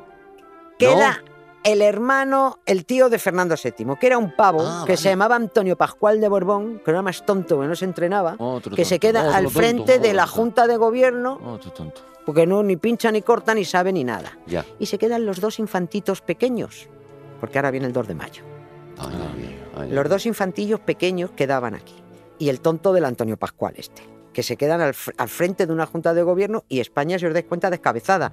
Toda la familia real. En Bayona. Por En lo- Bayona. Y, por esa fecha, el, el- el- el mariscal Murat con el ejército rollo, por lo que yo he leído, o sea, ya tenían ocupado Pamplona, Barcelona, Figueras, que de repente me ha vuelto loco Figueras, y San Sebastián. O sea, que no, no estaban perdiendo Claro, el tiempo. él o sea que- No, no, claro, ellos, ellos tienen una doble estrategia. Están, están llevándose a la familia real, apartándola de aquí, porque pese a que eran nefastos, pese a que el gobierno era tremendo, como los españoles son más tontos todavía, es- iban a apoyar antes. por muy tontos que fueran, esto es como lo que decía, no sé si era Eisenhower de no sé quién, que decía, es un hijo de puta, pero es nuestro hijo de puta, ¿no? Mm, bueno, claro. pues los españoles iban a decir lo mismo, es unos, unos gilipollas, pero son nuestros gilipollas. Pues eh, lo que hace Napoleón es llevarse a todos para allá, pero en Madrid queda el Antonio Pascual, este que esto no era un problema, era un, un pavo, pero quedaban los dos infantitos pequeños. Y a esos es a los que se quiere llevar Napoleón para que nadie los proclamara como Reyes. reyes ni nada, porque pues eran los dos únicos. Porque en aquel Herederos. momento, es Ferna- si no me estoy perdiendo, es Fernando VII es el rey, pero no está. Claro, ¿no? Entonces, a lo mejor derrocan a, a Fernando VII y cogen a un infantito y le hacen rey, que ¿no? no, Vale. no que lo derroquen, pero si espa- los españoles, imagínate, dicen, coño, se nos han llevado a todos los reyes. Pues uno de los... Vale, como no ¿eh? tenemos reyes, No pues tenemos, ponemos, este. ponemos a este. Vale. Una pregunta que tengo, porque mejor esto es una, una perogrullada, pero yo tres o cuatro veces que he ido a Francia, yo no hablo francés y ahí yo he tenido muchos malos entendidos, no malos entendidos, sino que no... Eh, ¿Cómo, cómo crees que ha influido en, en esta parte de la historia el hecho de que los franceses hablaran francés y los españoles hablaran español? O sea, puede que haya habido confusiones también. ¿cómo se- ¿Tú crees que se entendían? ¿No te las planteas alguna vez? Claro, porque aquí Napoleón viene y le dice a no sé, le dicen eh, que, porque a mí me viene un francés y me suelta una perorata y yo no entiendo lo que me ha dicho. Eh, Fernando VII hablaba perfecto francés. Ah, Ah, algo bueno. Claro, ves. Vale, vale. A los, vale. a los. Te lo estás poniendo a todos tan de tontos que ya no nos creemos No, ni que hablen pero- idiomas ni No, no, que sean pero- capaces de cortarse perdona, las uñas. Puede- tú, yo, puede- tú puedes conocer a un tío con tres idiomas tonto perdido. Hombre, sí. Ya, ya, ya, ya, De la cabecita de otra cosa. Bueno. No, porque la educación, él tuvo edu- educación de rey. Lo que pasa es que luego él no, él no aprovechó los Y estudios. seguramente Napoleón chapurreará español, digo yo. ¿no? Napoleón era muy listo. Hablaba, ese hablaba italiano, hablaba el dialecto corso, hablaba francés y hablaba lo que se le pusiera sí, por delante. Era el Google, el Translator de la época. Y si no tenía, pues coño, como ahora, pues llevas un traductor al lado. Claro. A ver, ¿este qué ha dicho? Pues tú, tú, tú, tú, Tú, tú, tú, tú, chamu- que- claro. que cha- está chamullando. Vale, vale, vale. Es que yo tenía esa duda, digo, no vaya a ser que esto haya sido un poco el no me chilles que no te veo de la historia. Vale, vale. No, se, se- se entendían, tenían, tenían idiomas porque además eh, aquí se cruzaban muchos reyes con reinas y venía María Luisa de Parma era italiana, Es verdad, otra de tal, o sea que y, y los idiomas no eran no eran mucho mucho problema. Vale. No tenía una reina griega. Sí, hombre, Pues imagínate. eh, Aún la eh, tenemos. Hemos, hemos- Sí, ¿no? Eh, Aquí lo ah, tenemos no, todo a emérita. pares. ¿Ella es emérita también? Sí, pero Bueno, reina. Yo, yo en esas cosas no, no me A mí meto, una cosa, me parece que, que a sí, mí hay una cosa que me, me- me hace ahora mucha gracia que escuché el otro día que los chavales que son ahora jóvenes y no, y no han vivido al rey Juan Carlos Mm. mm, en su apogeo, mm, claro, se creen que el rey Juan Carlos se llama emérito, porque al- Claro. se- el rey emérito, el rey emérito, yo, yo Efemérito. escuché- yo Mira, el día que hablemos podemos traer a efemérito. yo he escuchado chavales de 13 y 14 años que le he preguntado, digo, ¿cómo se llama el padre del rey? Dice, "Eh, Emérito, don emérito. Emérito es que es nombre de señor, ¿eh? de señor mayor. Emérito. La verdad. Sí, sí, sí. Bueno, entonces, nieve, vamos a ver. Año de nieves. que nos enredamos de verdad, pero es que es, que- es que es fascinante. Tenemos a los infantitos que se los quiere llevar Está eh, otra vez. Ponlos ahí, en el Palacio Real de Madrid. ¿eh? Vale. En el Palacio Real Y de se los quiere llevar Napoleón. Claro, Napoleón dice, se los quiere Tráetelos llevar. para acá. Por acá. Hmm. Vale. Eh, y, ahí, y eso lo va a hacer el 2 de mayo. Una fecha. A los madrileños les traía al Pairo. ¿Cómo, cómo sabía dónde, Mm. dónde hacía daño? Es cierto, vamos, vamos, a, vamos a aclarar primero una cosa. Ya por Madrid estaban, había pues 36.000 soldados franceses por Mm. Madrid. Soldado arriba, soldado abajo. Soldado arriba, soldado abajo. Y estaban todos distribuidos por los cuarteles de Chamartín, por, eh, pues por Príncipe Pío, bueno, por sus campamentos, ya estaban. Los franceses, hombre, chulitos vinieron, estaban invadidos, estaban muy crecidos. Y los españoles estaban un poquito hasta los pantalones de, Sí. que, de que, pues eso. De pues, los chulitos, ¿no? Que los pues- españoles pues, de a pie, los españoles del el Claro. pueblo, el pueblo. El pueblo pues estaba un poquito hasta, hasta Mm. cual, bueno, pues, de la misma manera. Yo soy le puto amo. Sí, sí. soy François. Très jolie. Sí. Y sois vosotros sois unos Claro, paletos. claro, Pues sí, claro. era así. Y a lo mejor el, el señor de Burgos dices tú, el no me, toques, no me toques la morcilla. No me toques las morcillas. Claro, claro. Pero te- también te digo que es, de la- lo mismo que hacíamos los españoles cuando llegábamos a invadir otro sitio. Igual. Claro, hombre, a O ver, sea a ver, cuando eh, se es la invade, cuando invades, invades chulo. Sí, sí. invades chulo porque, si no, no invades. Porque si entras diciendo las cosas, eh, hola, bonjour, s'il vous plaît, pues mira, Hola, buenas de- tardes, que veníamos lo de invadir. No, Pues no, no. no, no, no, Entonces, pega. ellos estaban creciditos, estaban chulos. Y los madrileños, tanto los madrileños como en Burgos, porque antes del levantamiento famoso del 2 de mayo en Madrid, se levantaron en Burgos contra los franceses. Se cabrearon. Y se levantaron en León. También hubo Unos levantamiento. grupos de artesanos, por lo visto, fueron los que se rebelaron. Sí, y hubo no ahí sé, un. pero- Sí, fue un grupo de artesanos en Burgos que dijo ya está bien y montaron una zapatista. Lo que pasa que, bueno, hubo fusilamiento y cayeron tres, tres burgaleses. Mm, cayeron. Y, y el León también. Claro, León. ¿no? O sea, que, que parece que siempre. Mira que yo soy madrileña, ¿eh? Pero es que siempre parece que todo es Madrid. Pues no, se Que el levantaron. en- levantamiento bueno era el, el de aquí de Madrid, ¿no? Claro. no. Pues no, pues había más, hubo más levantamiento porque estaban mosqueados. Lógicamente, te han invadido. Bueno, aún no había un- ninguna invasión oficial. Simplemente había mucho francés por todas partes. Vale. Y bueno, y la- la- los españoles decían, ¿y por qué hay tantos franceses? O sea, no estamos en guerra, no está, Claro, porque claro, claro. esto está plagado. Y no están comprando souvenirs. O De sea, hecho, pasó no, una no- cosa- no están aquí de turismo. pasó no, una cosa no se están el- llevando el imán de la nevera de la paella ni nada de eso. No, no, están. Está- se están quedando. Se están quedando. Sí, eso de es. hecho, el, el levantamiento que hubo eh, en León, pues o sea, mon- los leoneses montaron una muy, una muy buena, ¿no? Y incluso llegó a salir en la Gaceta de Madrid que hubo un levantamiento muy importante en León y Napoleón y toda su camarilla se encargó de que toda esa tirada de la Gaceta de Madrid se quemara y volvieron a obligarles a hacer una tirada nueva donde no apareciera nada de que había habido un levantamiento en León. Era como que no quería que, Que no llegara a que no- Madrid. que no, llegara a Madrid el hecho de que fuera la gente se estaba Ah, pues mira, pues ahí, pues ahí- pues ahí lo tienen, ¿no? Pero vamos. Viva que- León. Sí, ¡Viva! sí. ¡Oh, ¡Viva! Y el Bierzo. ¿Qué, qué- qué obsesión tienes con los animales, Dani? Te lo digo todos los Ah, no, no, yo lo digo porque yo, porque yo soy muy amigo de gente de León y a mí me gusta mucho esa zona, hombre, el Bierzo, Valporquero. tienes, de verdad. Claro. ¡Viva Lince! ¿Eh? Es que le vale todo. Bueno, pues eso, que levantamientos hubo en todas partes y pues estaban mosqueados porque había pues mucho francés por todos, por Mucho todos los lados. Y sobre todo diciendo, ¿y dónde están los reyes? Claro. ¿Dó- ¿Dónde, está el rey? ¿Qué pasa aquí? ¿Por qué hay tanto, por qué hay tanto francés? Hay mucho francés, poco rey, ¿no? Digamos que si sales a la calle dices, no está compensado. Vale. Exactamente. El 2 de mayo. Llegamos al 2 de mayo. Espera, ¿vamos al 2 de mayo? Sí. Nieves, vale. Sí. Es que mi canción favorita de 1808 ¿En serio? tiene que ver con el 2 de mayo. Así. Entonces, mm, quiero ahora presentarla, hacemos una paradita porque nos vamos a meter ya en el jaleo de, Gordo. del 2 de mayo y tal. Mi canción favorita del 2 de mayo es una canción de un tío que, bueno, ya tú sí que lo sabes porque soy muy pesado con eso, es un señor al que adoro, admiro y me vuelve loco, que se llama Javier Craig. Ah. Y Javier Craig tiene una canción porque Javier Craig estaba casado con una francesa. Y él decía que todos los años organizaban en su casa su propio 2 de mayo. Y es esta canción.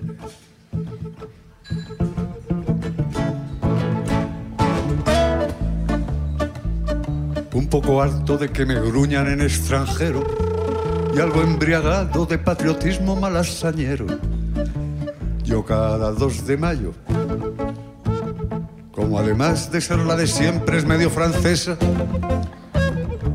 yo cada 2 de mayo a mi mujer le hago la guerra, la peo del caballo largo de aquí, vete a tu tierra, chúpate esa, medio francesa. Él montaba su propio 2 de mayo y al final, ya os lo cuento porque claro, no da tiempo a que escuchemos toda la canción, al final ya él le dice a la mujer, bueno, ya puedes volver a casa porque la echaba de casa porque decía, "Mm, tú francesa fuera de aquí, eh, Ah, claro, claro, la echaba de casa durante ese día.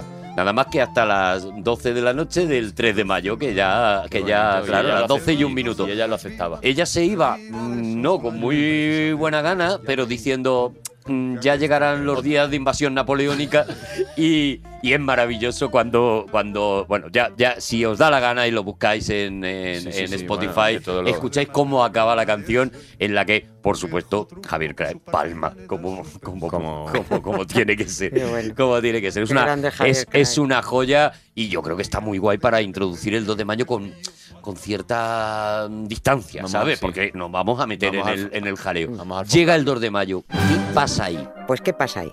A ver, de entrada eran las 9 de la mañana. Los madrileños estaban a lo suyo, cada uno trabajando y cada uno a su bola. Vale. Y la misma camarilla de Fernando VII, que había montado el, mo- el motín de Aranjuez, Aquella- aquella porque aquí no, estaba, aquí no estaba nadie informado de que Napoleón se estaba llevando a los dos chiquillos, iban a salir, el- se iban a llevar en el carruaje. Claro, a- que Fer- a los Ferreras, no había, na- Ferreras no había nacido. Claro, o sea, claro, no cada había- estaba, nadie estaba informado. No había al infante vivo, todavía Claro. no, no estaba Entonces poniendo. se juntan una serie de gente, además hay nombres y apellidos de los alborotadores, pero los alborotadores que lo que hacen es provocar ese levantamiento. Y, y el- a las nueve y media de la mañana se oye desde dentro del Palacio Real, antes de que salga el carruaje, a las armas que nos lo llevan. Wow. Eso, hay una serie de alborotadores fuera, donde ya frenan el carruaje, de ahí unos cuantos se van corriendo a la Puerta del Sol y ahí se monta, ya claro, pues cuando ya, pues igual que cuando te montan estas manis que han montado los, los ultras y los fachas o los estos, es- que luego te asaltan las tiendas de la COS y el Declatón, Decathlon sí, y todo claro, esto. ¿no? Pues todo, claro, la gente, pues, pues unos se fueron animando. La como gente es- ve jaleo y se une, Claro, claro. claro. Ahí, como es verdad que estaban mosqueados con los franceses, ahí es cuando salen unos cuantos madrileños, unos cuantos madrileños, a dar la bronca y bueno, pues a decir, estamos los huevos de los franceses, no sé qué, y se lían ahí pues unos a navajazos, otro tal, a las mujeres tiraban tiestos desde la ventana a los franceses y tal y cual. Vale, pero a ver, Nieves, porque yo, yo es que soy muy lento, a mí la No cabeza te- me, no me va a una velocidad muy A lo muy mejor no me explico yo bien. No, no, no, no. Quiero saber, ¿había carruaje de verdad? O sea, Sí, sí. ¿de verdad se estaban llevando a los Se infantitos? estaban llevando a... Vale, alguien grita desde el palacio que se lo llevan, Llevan. que se lo llevan, se monta todo este jaleo, Y ahí- se une un montón de gente Y ahí frenan en la que salida del carruaje. Cuando ve bronca, pues como en los bares, ¿no? Que hay gente como en, lo- en los Eh, bares, eh, que eh. la- eso es como las películas de vaqueros, que hay- se pegan un puñetazo o dos y de repente hay uno en la esquina que se pone a romper una silla y dice, pero si tú no estabas ni en la pelea, vale, Bueno, pero el Bien, ambiente. vale, bien, bien ambientado eso. me ubico. Pues ya está, eso Vale. es lo que ocurre. Él se frena la salida del carruaje, el carruaje vuelve otra vez dentro porque, bueno, pues hay mucho lío y tal. Se monta follón por el centro de Madrid, un poquillo de follón. Esto empieza a las nueve y media y a las dos la revuelta está sofocada. Ajá, A las dos de la tarde todo sofocado. Que ya come. vamos a comer. claro. Ahora, ahora es cuando vienen las preguntas y lo que a mí me tiene cabreada cada vez que cada 2 de mayo de cada año montan los follones que montan en que si ejército desfilando, que si banderas, que si el honor de los españoles, que si los héroes. Es todo absolutamente mentira. Insisto, no lo digo yo, está publicado, pero claro, hay que leer lo que publican los que saben. Claro. Vamos a ver. Em, la pregunta que hay que hacerse es, vale, ¿y si todos los franceses estaban contra los madrileños? ¿Dónde estaba el ejército español? A mí no se me había ocurrido. Por pero- haberlo, habi- haberlo, A verlo, a verlo, Vale. Ailo. Vale. Y entonces alguien dirá, Daoiz y Velarde. Cierto. Ah, es verdad, claro. ¿Cierto? El cuartel. Sí. Daoiz, Velarde y el teniente, los, eh, y el teniente eh, Ruiz. Y 70 soldados. Esos son los únicos del ejército español que dicen, es que vamos a dejar a los madrileños luchar solos, Vale, ¿y el resto del ejército dónde estaban? acuartelado, con orden de no mover un dedo. Ahí va. Por orden de 3.000 quién? ¿Por Felipe? por orden de Fernando VII. Ah, pero. Ah, silencio, ¿verdad? Tu, tu, tu, tu, tu, hay que Yo me meter estoy un quedando efecto muy que- loco, me, me No, vamos a la ver. cabeza. Pero esto, esto está, a ver, en, en todo ese follón del 2 de mayo, ahí fueron unos cuantos pringados madrileños contra el ejército francés, donde estaba el ejército español, Claro, claro, sí, sí. acuartelado. La orden era no moverse. Todo se trataba de que ese levantamiento se produce para ver si el levantamiento era lo suficientemente fuerte que pusiera, que pudiera plantar mucha cara a los franceses y si eso se ponía del lado de los madrileños, entonces ya saldría el ejército a apoyar. Ay, ay, Si ay. aquello iba mal, que, los fusilen a ellos, que, que son los los que se han levantado. Ah, Es decir, aquel 2 de mayo salieron cuatro pringaos, al día siguiente fusilan. ¿Dónde estaba la aristocracia, los nobles, los intelectuales, los duques y el ejército? En casa. Enrollados en una alfombra.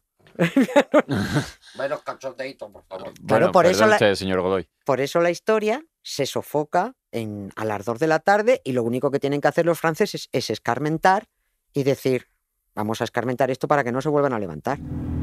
A partir de ese día, ¿qué pasa? Evidentemente que ya se declara que ya pues, pues, eh, nos han invadido. Aquí manda Francia, efectivamente manda Francia. Y a partir de ahí es cuando se producen las famosas abdicaciones de Bayona. Es decir, con Napoleón, con toda la familia reunida en Bayona, el país ya controlado por el ejército y todo el ejército español acuartelado y calladito, porque esas son las órdenes que tienen de no orden de no intervenir. Por eso fríen a los, los verdaderos héroes, los que salen ahí ¿El son pueblo? el, bueno, el- el pueblo pringó. Yo, yo al pueblo no lo considero héroe porque mm, el pueblo mejor que se hubiera estado calladito, que mejor nos iba a ir con los franceses que no Que con los no, como no borbones. fue luego, ¿no? claro. Pero, bueno, pero también es lógico que Ellos que iban a saber, ellos iban a es saber. lógico, Oye, claro. somos españoles, vienen, vienen Claro, pero- franceses, pues no nos gusta y, y tal. claro, pero yo estoy hablando a toro pasado. Claro, claro, Yo- eso, eso, eso, toro que tú- y tú desde "Claro, ahora claro. dices, pues qué guay. A ver, sus estado quieto. hombre". Claro, claro. Pero los que sí salen, los verdaderos héroes son David, Velarde y Ruiz y los 70 soldados que dicen, tenemos orden de estar acuartelados, pero ¿cómo vamos a dejar Pero que nos, se nos están matando a- Nuestra a obligación es nuestra defender gente. al país y a los ciudadanos, pero son a los 70 soldados que Ya fríen. 70. jo- 70 soldados, Daoí, Velarde y Ruiz, los otros 3.000 acuartelados.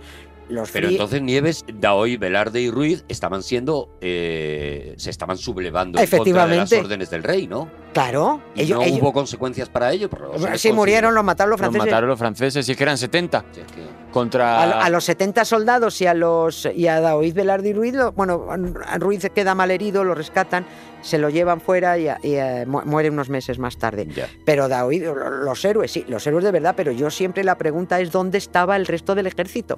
¿Dónde estaban?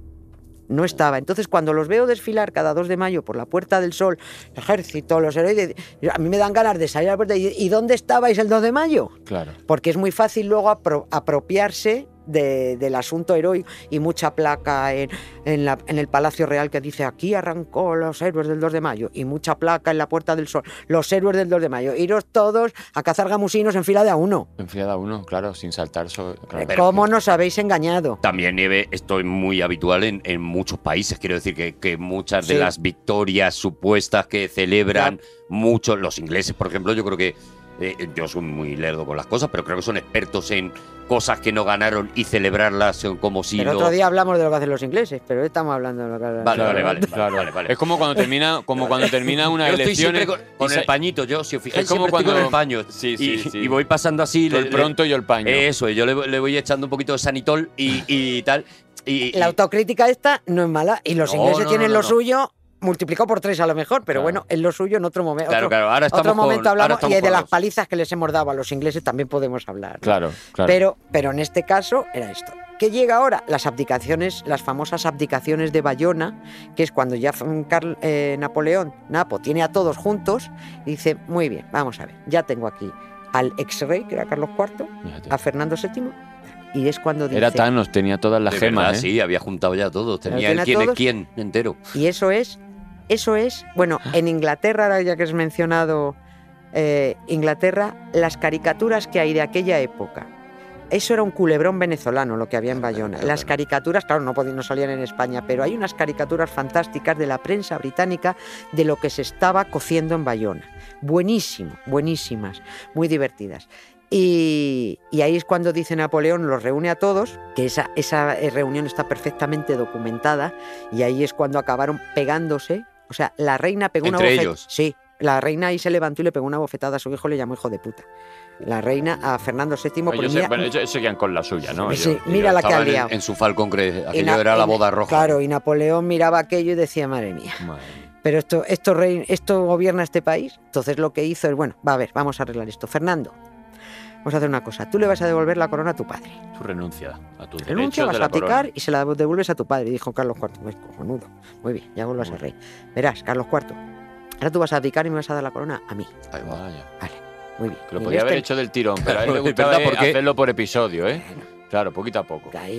Ese puntito Para sádico. que quedara claro hasta qué punto dominaba él la situación, Sí. ¿no? Imagino. Sí, totalmente. Napole- eh, por, por cierto, Bonapa era chiquitillo, ¿no? Era un, no era chaparrillo, ¿eh? No. Sí, bueno, Napo, sí. Sí, cuentan, no. cuentan que no era un hombretón, ¿no? No, Así, no era... No, a nivel era... de tamaño, digo, ¿eh? Sí, Tenía sí, el- sí. El, pelete pegado también. Bueno, no sé si la Pero como decía mi amigo Íñigo, no hay que confundir altura con grandeza. No, no, no. A mí de un grupo de gente muy grande, a mí el que me da miedo es el pequeñito. El pequeñico, sí, Sí. ten cuidado con el sí, el Joe Pesci.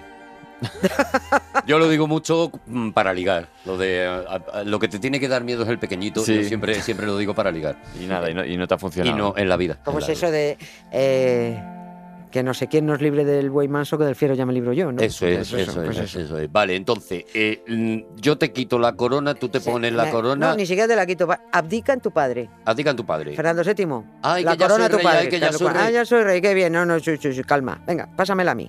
Abdica en mí. ¿Está? Y de aquí. Y ahora, esta corona se la doy a mi hermano. Pepe José. I Bonaparte. Ah, José. Ese es un nombre que es un nombre que le ponemos nosotros, pero José I Bonaparte era abstemio. Vaya, hombre.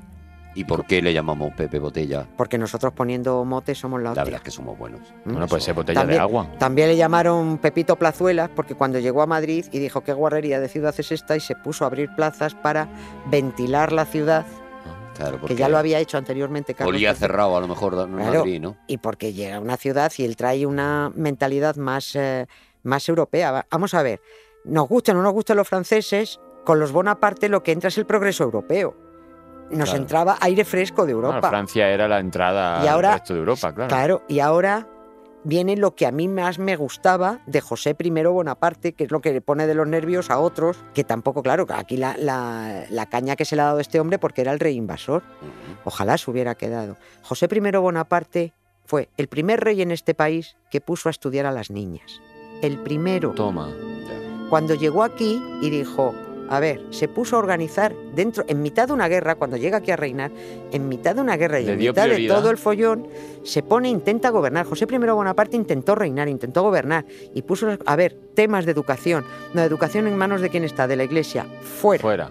de las manos de la iglesia. Toma. Cierra dos tercios de los conventos de Madrid, porque Madrid, cada medio metro hay un monasterio, todavía te das una vuelta por Madrid y ahí están, ¿no? Mm. Bueno, él los cierra.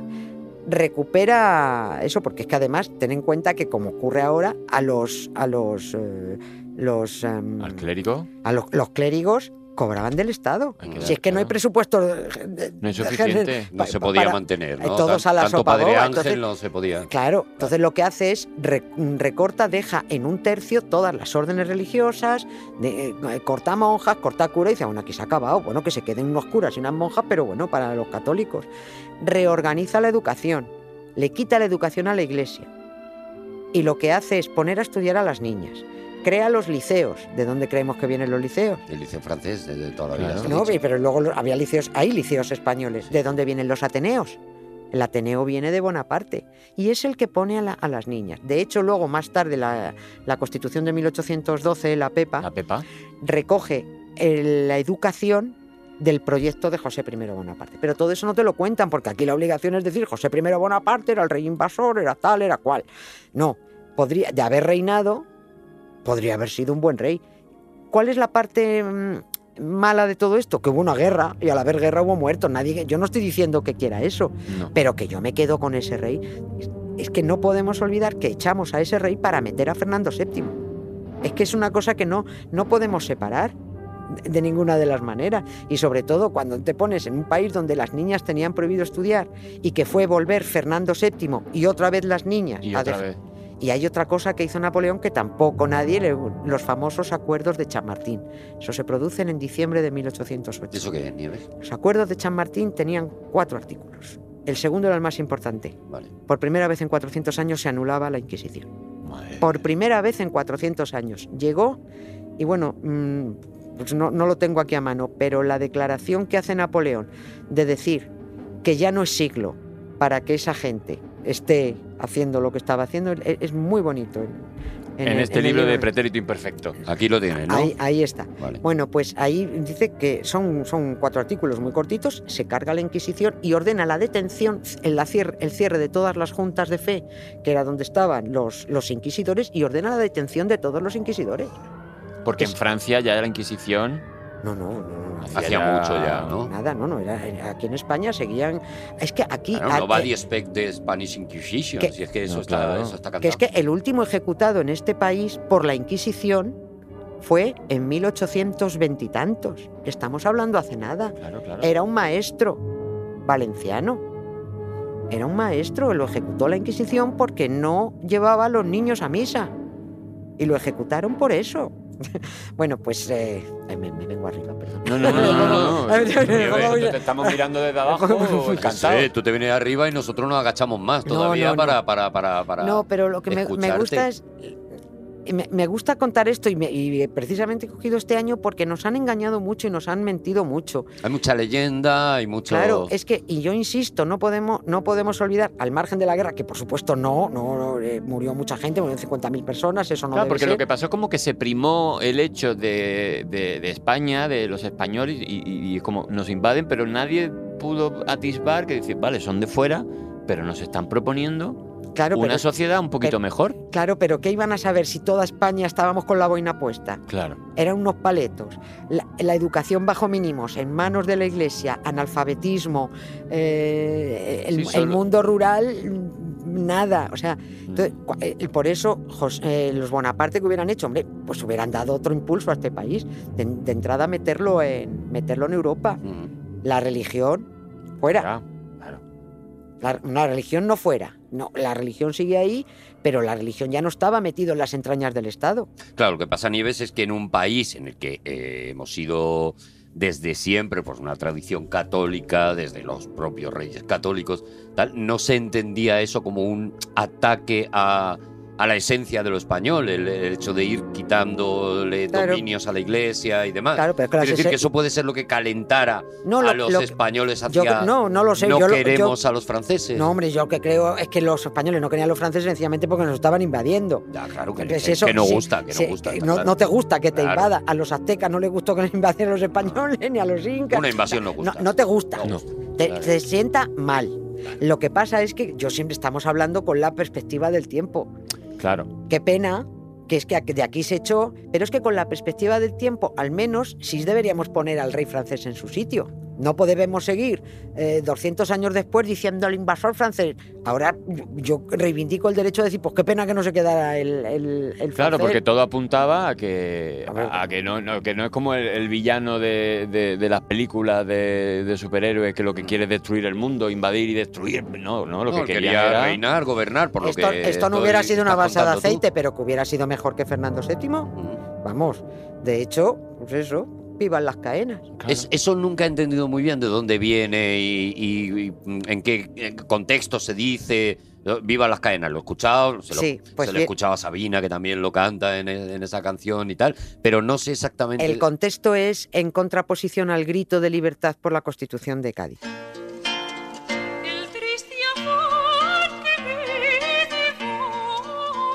1812 fue Viva la Libertad, en aquel día que se proclama la Constitución, Mm. todo Cádiz sale eh, al viva, viva la libertad, viva la libertad, porque era en una constitución donde además se declaraba que Fernando VII era el rey legítimo.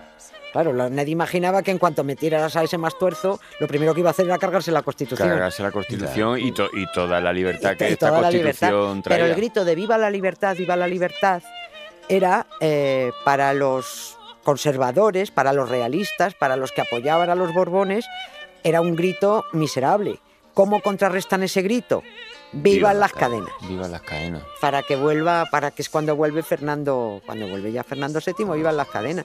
Él jura, nada más llegar, cuando ya que Napoleón va abandonando ya, la la guerra se le está haciendo muy cuesta arriba, eh, tiene muchos frentes por Europa, ya no puede atender, en fin, la cosa se va complicando. Y, y ya cuando, cuando vuelve Fernando VII, que ya Napoleón nos lo devuelve, dice, ¿queréis esto? No, para vosotros. Claro, ya se cansó y ya Ah, dijo, mira, Yo tengo lo- muchísima plancha. Como Tengo mucha plancha por Rusia, por Claro, aquí, o los austriacos y tal. No me voy a quedar. ¿Queréis a Fernando VII? Para vosotros, Fernando VII. Y nos lo devuelven bien, y se le recibe, iban las cadenas, se desenganchan los caballos, se arrastras. Ya tiramos nosotros de, de- de- de- de tu carro, Fernando VII. Y él llega y al principio, pues firma la constitución, jura la constitución, y tal. Al rato ya se lo había cargado. Y ya está. Y por supuesto, vuelve la Inquisición, vuelve a darle todos los poderes a la iglesia y bueno, pues aquí seguimos. Pone, Que te lo cuente efemérito. Y vuelve, y vuelve otra vez la mujer a dar tres pasitos para atrás. Para atrás, vamos. Vamos, para súper para atrás. Para súper para atrás. Pues claro, sí. y ahí es, es verdad. Y es- claro, uno lo entiende desde esta perspectiva, ¿no? Y parece como esa parte heroica en la que los en diferentes partes de España, pues la gente se sublevaba. Y que, claro, desde este punto de vista, de- desde el presentismo es como, claro. Claro, sí. Porque, claro, en, en Claro. Valdepeñas. como dice una Nieves, ¿no? A, como que- pasado y viéndolo ahora, pues seguramente sea más fácil hacerse a la idea. eso, eso ocurre, pero es que yo reivindico lo del presentismo, yo entiendo, pero eh, si no se puede hacer algo de presentismo, entonces nunca se puede criticar nada, porque Claro. todo, tuvo, todo tuvo su razón de ser Claro. en su momento. Hay que ponerse. todo. claro. Ya lo sé que, pues seguramente si yo hubiera estado aquí, en Madrid ¿no? mosqueada con los franceses, a lo mejor soy yo la primera que salgo. Tira hasta las narices de los Claro, chulos de cada, los cada uno tiene la información que tiene, claro, porque Claro. al final... Porque sobre Pero- todo lo que a mí me sorprende es esto, ¿no? Lo, vamos, yo, yo llevo todo, todo el programa con los ojos muy abiertos, Mm. flipando mucho de cómo tienes tú una cierta nebulosa de a qué pasó en aquel momento, pues tienes los cuadros de Goya, tienes la información de Adois Velarde, tal. Y, y cuando te la describe y te la desmenuza una persona como Nieves, te das cuenta de no sabemos nada de, de la historia. no nos, ¿no? no nos lo han querido ¿Y contar. Goya qué visión tenía de esto? Goya era un afrancesado. De hecho, Goya muere en Burdeos porque muere finalmente exiliado, se exilia él, ¿no? Pero todos los intelectuales, los grandes, Jovellanos, Goya, todos los intelectuales liberales, eran afrancesados. Ellos estaban de parte de José Bonaparte. Estaban mejor informados, podríamos decir incluso, ¿no? Claro, entonces ellos lo que, lo que quieren es que se quede el Bonaparte porque entraba el, era el siglo de- entraban las luces, Claro. entraba la ilustración. Pero entonces, ¿por qué hace esos cuadros? fusilamiento? pues lo hace pues porque también tenía que comer. Entonces, cuando ya viene Fernando VII, Ah, Goya vale. intenta salvar su cuello porque tiene fama de- y los afrancesados, pues eh, las, las iban a pasar mal. Muchos, vamos, la mayoría salió por pies de, del país. Jovellanos acabó encarcelado. Mm. Entonces, eh, Goya lo que hace es pelotear a Fernando VII diciendo, bueno, unos mm, poquitos años Te después. voy a hacer unos dos o- cuadros. Te voy a hacer unos cuadros muy Mm, chulos que muy tengo chulo. aquí, porque él había hecho unos retratos fantásticos de José Bonaparte y, y Fernando VII lo tenía enfilado. Ya. Mm. Pero dijo, mira, pero tengo. Entonces les, existe la carta de Goya escribiendo a Fernando VII a sus pies, majestad.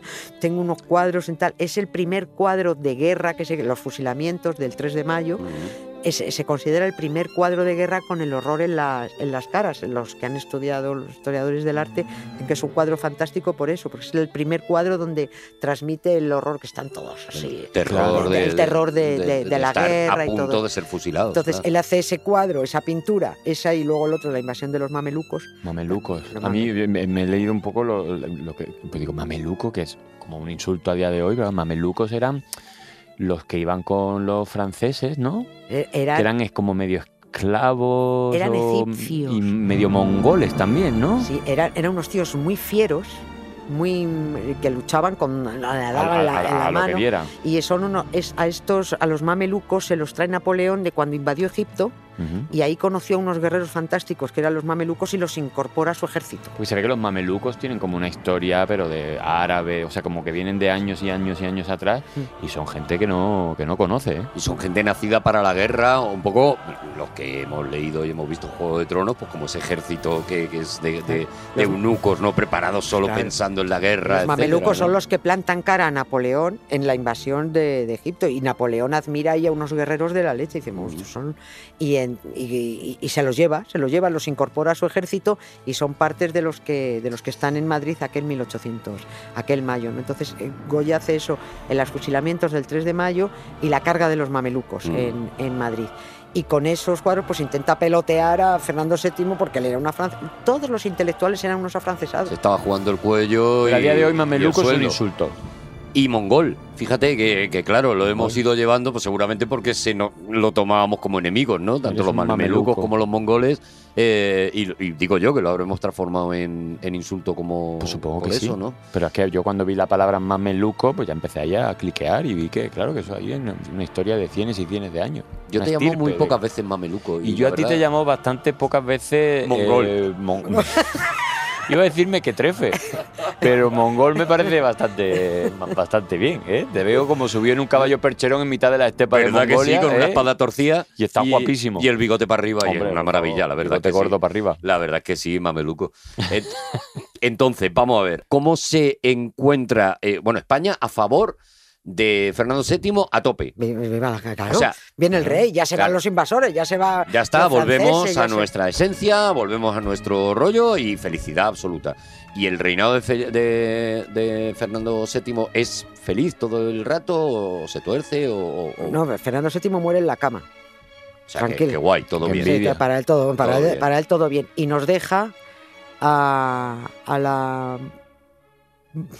Bueno, Iba a decir una palabrota, creo. eh, La iba a llamar mameluca. a esta hija de Pi, que es Cristina de Borbón, que es esa señora que está en ese pedestal a la puerta cerca del Museo del Prado, enfrente del Casón del Buen Retiro, que es la mayor corrupta que ha pisado este país. Pues mira, ¿eh? Otra que- cosa- que ya, ya estás apuntando alto, ¿eh? Ya estoy apuntando Ojo muy que hay alto. mérito ahí, ¿eh? No, vamos a ver, todo, todo el follón este de los Borbones, esto viene, viene de serie, o sea, esto no viene de... Esto, no, esto no es de ahora, ni mucho menos. De estos. Por eso ellos están tan desconcertados. Están muy desconcertados porque ellos no entienden que no lo entendamos. Mm. ¿Entiendes? O sea, lo- los Borbones llevan 200 años embolsándose y trabajando, eh, pues esto, es que el- España no es su país, es la empresa. Claro, Entonces, así. Claro, a, a Cristina de Borbón, que esa es otra cosa que tampoco tú cuando cojas libros de historia en oficiales para los niños y tal, tú te vas a encontrar que pone Cristina de Borbón exiliada tal, exiliada una leche. A Cristina de Borbón la expulsaron las cortes del país, expulsada Por corrupta. por corrupta. Expulsada, la pusieron, dijeron, es insoportable. La pusieron por dos veces. Expulsada por las cortes, por corrupta. Exiliada, nada. Por llevarse lo que no es suyo. Sí. Todo el rato. De verdad. Vendió, mira, todavía hay por Europa los muebles renacentistas que subastó y que vendió en Palacio. Ya sé que está por Wallapop, se puede encontrar eso ahora. Eso por Wallapop, por... está en los grandes palacios europeos. Pero luego nos encajó a la, a la niña, a la de los cocidos, a Isabel II. Pero bueno, que eso ya esa es otra Pero historia. Nieves, claro. Como es que- decía es que Michael Ende, que debe ser contada en otra ocasión. Es. Es que con, con Nieves coger un año es como quedarse muy, muy, muy pequeño, No, claro. un año se te queda corto, claro. Claro. Pero es que, es que justo ese año es verdad que nosotros que hemos. Nosotros hemos investigado en unas capas muy superficiales. somera, pero claro, prácticamente en el 1808 lo que encuentra eso. Yo he encontrado alguna cosita que no tiene nada que ver, pero por ejemplo, resulta que es que el, el 9 de diciembre de 1808, Mercurio oculta a Saturno. Que se ve que eso es una cosa histórica. Parece como que no había pasado. Parece también como una historia de telenovela. Mercurio Oculta oculta, a Saturno porque viene Venus y no quiere que le pille con él, ¿no? Parece como, como si hubiera pasado un... Lo está como tapando también, un ¿no? Como lo que decimos. Saturno. Saturno Que y- conozco a Venus y no conoce, ¿eh? Que y Saturno, como decíamos antes, como un perro tonto escondido, pero que se le ve perfectamente Hombre, detrás de la columna. Saturno no es la que tiene. Claro, eh, es la que tiene el hula hop. El anillo, el hula hop, lo que tú claro. llamas hula hop. Yo lo llamo siempre anillo. el hula hop porque, Claro. porque soy experto astrónomo. Entonces, Sí, sí, pasaron cosas, por ejemplo, también he leído como que hubo una erupción misteriosa, se ve, en, en esos años, pero claro, eran años donde no se podía todavía, donde la gente no lo documentaba, pero se ve que a nivel volcánico, en diferentes sitios de- del planeta Tierra, hubo una erupción que hizo que el clima cambiara de una manera. Pasa que, ya te digo, yo ya mm, lo he pillado ya como la última noticia, cuando yo ya tenía mm, abdicaciones, Napoleones, mm, y Claro, Juana no, no, la. Galana, yo ya tenía la cabeza como, como una termomí en el suelo. hemos intentado nosotros ir por urbanizaciones, ¿sabes? Para, para traer imposible, cosas y es casi imposible porque estaba pasando. 1808 es una autovía. Lo que estaba pasando es Napoleón y Napoleón y Napoleón, y Napoleón. Napoleón, y Napoleón. Sí que me he encontrado con una cosa que me ha sorprendido y es que Beethoven da un concierto benéfico.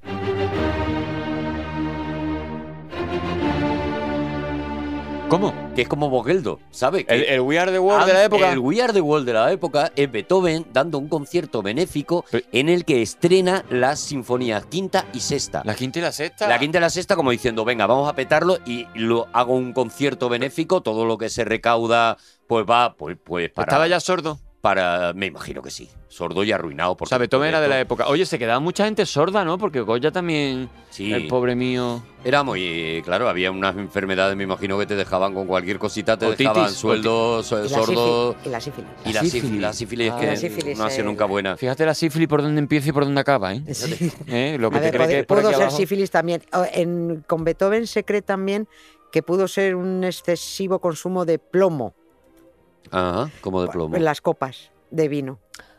Ah, porque Ay. llevaba plomo. sí, el- se, ha- el- se han analizado, se han analizado partes el- de su cráneo que, que quedan por ahí de, de Beethoven. Tenía Beethoven lleno- también tiene su historia. Pero de la propia copa, del plomo de la copa Sí, el plomo que, que, se desprendía en el que se vino. desprendía y porque le pegaba, Hay- Beethoven le pegaba mucho hay jarro. que beber eso, a Bueno, decir, como el teflón, como el teflón en las sartenes ahora, que tenemos un problema ahí que el teflón. Que el no- teflón estamos llenos de va- teflón, va Arturo. rayado, estamos hasta arriba de teflón. Hay una película, no sé cómo se de llama.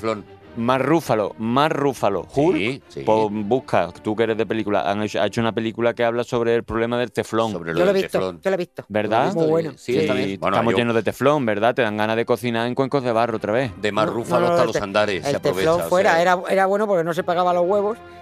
Claro, no se Yo pegaba tengo los huevos. Bueno, Mi cuidado. amigo también De- decía eso de, de- Sí, no sé sí. por qué no hacen calzoncillos con teflón. Claro, eso digo yo. que- Yo, yo lo que, ya digo, como ya te digo yo que si tú pones los huevos en la sartén a, a todo lo que da de caliente, se te quedan los huevos. también se te Sí, resbala. con teflón o sin teflón se te quedan los huevos pegados. Ya ves. Lo que he hecho ha sido pensar en eh, películas que el cine ha reflejado eh, la- el Oh, tema de la invasión napoleónica. Oh, Digo, bueno, y nos ubicamos por ahí por un lado. Digo, si es que Nieves nos va a contar todo, si es que mm, o, o- o- o eso, o me lo llevo por urbanización o es que no, no va a haber No, no, manera. no, no, vete por el polígono. He descubierto cosas fascinantes. Primero, bueno, evidentemente, películas de Napoleón. Pues el Napoleón de Abel Gance, que es como el gran eh, tal.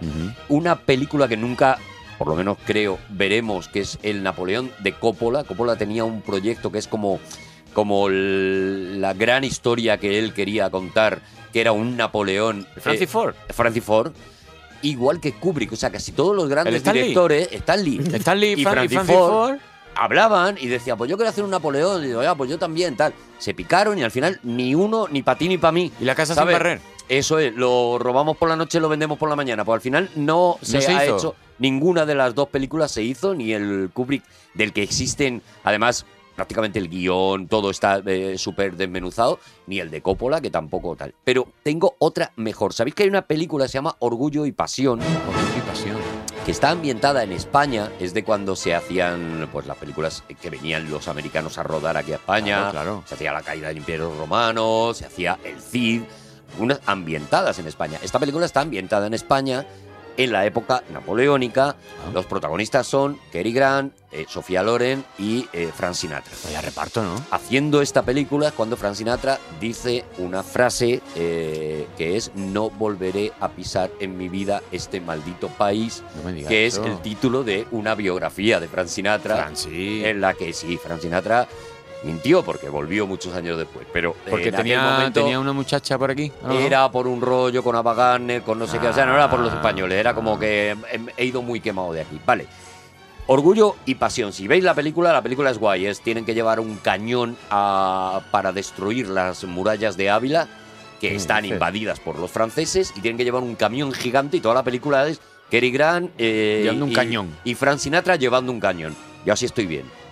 ¿Qué es lo curioso que he encontrado? Vale, entre al final de la película se pone una lista en la que agradecen a muchos de los extras Sí. de manera muy novedosa ponen los nombres y apellidos de todos los extras que salieron en la película. Como las películas del oeste antiguamente, claro, que los extras era la gente del pueblo. ¿no? Muchos de ellos, claro, muchos de ellos, por supuesto, españoles, claro, evidentemente claro. la mayoría de ellos eran españoles. ¿A que no sabéis qué nombre de personaje muy importante de la historia de España aparece como extra en Orgullo y Pasión? Si lo sabes, Nieves, No, no, cállate. no, no, no, no, Porque- no tengo ni idea. Vale, la verdad es que me estás dejando un poco de pasta de boniato. Vamos a jugar 30 segundos porque luego ya. Santiago eh, Carrillo. eh, Santiago Carrillo. Diez- no, estás, diez- no estás lejos. ¿Oh? No, estás ¿De qué lejos. año es la película? La película no, no tengo el año, No, pero es eh, 64, 65 por ahí. Calvo Sotelo. Calvo Sotelo, no está muy lejos. Vete un pelín antes y lo tenemos. Uf, un pelín antes. Eh, Un poquito antes de Calvo Sotelo estuvo ¿Fraga? Adolfo Suárez. Adolfo Suárez. Adolfo Suárez aparece como extra en Orgullo y Pasión. Claro, Ávila, Cebreros. Estaba en. Ávila, Todo- efe- Claro, efectivamente. Ah, ahora, ahora. Ahora, ¿cómo has hecho con el Yo 2 de mayo? yo todo a toro pasado. Lo llevas todo a toro pasado, así Eres, cualquiera. eres profeta de- del pasado. Anda ya, hombre, soy yo. Adolfo Suárez sale en Orgullo y Pasión. Me imagino que entre Madre 250 eh, eh, luego- más. Pero así empezó y ahora tiene un aeropuerto. Eso es, porque ya él vio El sueño, el famoso sueño español. Está el americano y el sueño él español. vio que los espacios abiertos era una cosa que, que estaba, que estaba muy bien. Estaría bien poder tener el frame donde verle. Imposible, ¿verdad? Porque Mm. puede que incluso ni He saliera. buscado, como comprenderás, cuando he descubierto esto, me he puesto a buscar. Arturo. Hombre, me he puesto a buscar durante muchísimo rato. No está, No está, no, no no, sale. no lo he encontrado. No Pero lo bueno, distinguido. como curiosidad, pues, pues eso, eh, Adolfo Suárez estaba en Orgullo y Pasión. En Orgullo y Pasión. Que en tiene nombre un poco de película de Antena 3 a las 4 de la tarde. ¿eh? La verdad es que el, eh, El es nombre- The Pride and the Passion, además. o sea, es, sea, no- es el, es el título original, pero es una película muy, muy curiosa, muy curiosa, muy curiosa. Y el rodaje fue muy eh, alborotado, porque Mm. Ke- Cary Grant se quería ligar a Sofía Loren. Hombre, ¿quién no? Eh, claro, Frank Sinatra se quería ligar a Sofía Loren. Hombre, ¿quién no? y quién no. Pero entre medias le llegó a Wagner y, y hay esta anécdota que cuentan que eh, eh, Adolfo Suárez se quería ligar. a- Adolfo Suárez se quería ligar a Frank Sinatra. Hombre, ¿quién no? Jaleo. Era eh, que Yo con haberme rozado con la muralla me hubiera conformado. Fíjate lo que te digo. Sinatra llega a un hotel, esto se estaba rodando, pues en parte en Ávila, en parte en Cercedilla. Estamos entrando donde- un poco, perdón Arturo, un poquito papel cuché de, de- Eh, en pleno papel, papel cuché, cuché. pleno bien. papel cuché. Conozco esta historia contada por gente que estaba en aquel momento, es decir, por gente que estaba en ese hotel. Pero Arturo, de verdad, no me deja de sorprender. es muy fascinante y la vamos a contar, aunque, solo, aunque, aunque ya digo que estamos yendo por otro lado y tal. Bueno. Pero bueno, como es durante el rodaje de esta película. Sinatra está muy achicharrado porque ve que a Sofía Loren no le hace caso, tal, tal. Que, claro. Sinatra llega a un hotel de Cercedilla, que era donde se alojaban las estrellas. Llega a un hotel de Cercedilla, se baja. Si se, al alojan las- si se alojan, por ejemplo, cinco actores de este nivel, podemos decir que ese hotel es en ese momento es un hotel de cinco estrellas. Eh, sí, Las claro. estrellas las ponían los clientes. Las estrellas las iban poniendo los clientes. Podía Vale. llegar a tener 26 estrellas el 26 hotel, claro, estrellas. la única vez en la historia. que ha meándose, eso. meándose en Dubái. Claro, Claro, claro. Entonces, eh, Sinatra llega, se toma, mm, lo voy a decir con una expresión moderna, unos pelotis. ¿Se toma unos pelotis? Se toma unos pelotis. Unos que cacharritos. Unos cacharris. y se pone un poquito, eh, bueno, pues un Piripi. poquito, un poquito raperito. Ah, ¿Vale? ¿sí? Empieza un poco Eso es. a pendular. Entonces, de repente, eh, la gente que estaba en ese bar muy tarde. eh, No, Cercedilla. Bar, un hotel de Cercedilla, hotel de lujo, claro. Era- muchas estrellas. Claro. Ve cómo Franci. Franci eh, llama a Ava Gardner, Dios. ¿Cómo que estaba en un hotel en Madrid. Estaba rodando otra película, La Condesa Descalza, que también se hace aquí, en, en Madrid, ¿vale? Y la llama en plan, cariño, te quiero mucho. Extraños en el- O sea, el, el WhatsApp a las 5 de la mañana Oh, qué mal. de borracho que habéis recibido todos menos yo, Sí, sí, que sí. a mí no me ha pasado eso en la vida. Yo te mandé uno un día, ¿te acuerdas? Por Me decirte, acuerdo, me Arturo, acuerdo. Para que sepas lo que es. Me acuerdo, puse bloquear. Entonces, eh, cariño, porque porque yo te quiero, tía, yo te quiero. Yo te y me arrepiento claro. muchísimo de lo que. Entonces, como ve que no la convence, Antonio Beck. Eh, Sinatra pone el teléfono encima del piano, Y, y- ay, se pone a tocar el piano y se pone a cantarle a Ava Gardner Strangers in the Night Strangers in the Night. por teléfono para convencerle. Qué bonito. Como Gianni Rodari. Y él se pone a cantar, a cantar, a cantar, a cantar. Cuentan La los que estaban allí que una media hora después, Ava Gardner apareció en el bar del hotel de Cercedilla vestida solo con un abrigo de visor y completamente desnuda por debajo. Cogió a Sinatra de la mano Y le dijo- y se lo subió a la habitación diciendo Ar de Madrid. te voy a dar lo tuyo y lo de Bing Crosby. Pero esto, esto, es- esto es una historia. Ah, qué bonita la Es historia. muy bonita. Es muy bonita. Es muy bonita. Es muy bonita, molaría un montón que, que- que fuera verdad. O sea, ya digo, a mí me la han contado y, y- y me, la han, me lo ha dicho gente que estaba allí. Sobre no todo, sé cuánto de sobre leyenda todo, Joder, que en aquella época de Madrid a hacer Cedilla a media hora. hay. Media horita. ¿Cómo bueno, no tuvo hombre, que ir los a coches, no? los coches. A ver si la llevó el Fari. A ver. A lo mejor. ¿Os acordáis que el Fari llevó El a- Fari llevó- Menudo- Mira que si el Fari fue el que padre. llevó a Ava Gardner en pelotas con un abrigo de bisón puesto encima. Uy, sería tan y bonito. hubiera sido tan bonito. Qué maravilla, de verdad. Y mira, Pues- una excusa Oye, para que pues vamos a decir que sí, si están los tres muertos, que nos desmientan. Que, no, que lo desmienta quien quiera. claro. Fue ya el está. Fari el que llevó a Vagar en la Ya está. En pelotas con solo con La un abrigo historia de es así. Y el que entra en el hotel desnudo con un abrigo de visón es el Fari. Claro. El Fari. Y Ava so- Gardner se volvió en el taxi. Claro, porque Sofía Lore le dio calabaza a Frank Sinatra porque eh, se estaba liando con Adolfo Suárez. con Adolfo Suárez. Ya está. Que lo desmientan. Ya está. Claro que sí. El programa del rigor histórico, mi año favorito. Hundiendo la carrera de Nieves con Costrina. Eso es lo que Eh, hacemos. Nieve, ¿a ti se te ha quedado algo en el tintero? No, he estado muy a gusto, me lo he pasado muy bien y yo espero no traeros problemas porque va- prepararos para unos cuantos insultos. No, hombre. No, hombre, eh, que va, que va. hemos, hemos He grabado. presentado tres Goyas, Nieve. He presentado tres años los Goyas, yo de eso ya estoy acostumbrado. Hemos grabado una pista. Y muy en- bien, por eh, cierto. Durante Ah, todo el programa que eh, aparezco yo, que soy el que siempre quiere quedar bien. Yo aparezco todo el rato diciendo, esto lo dice Nieves, pero yo no, Sí. yo no tengo nada que ver con esto. Ya he visto ahí, Va además, a ir sonando por debajo Es como un todo el faldón, un faldón abajo como diciendo la empresa no se hace responsable eso. de las opiniones A de ver los cómo se edita A mí esto, lo que ha porque dicho tú- de los borbones, yo no estoy de porque tú has acuerdo, intentado yo- distraerme dos veces, sí, sí, los españoles y los ingleses, que... Sí, sí, sí, hombre. Claro, yo, teni- yo todo el rato estaba con el sanitol. Yo estaba todo el rato con el sanitol.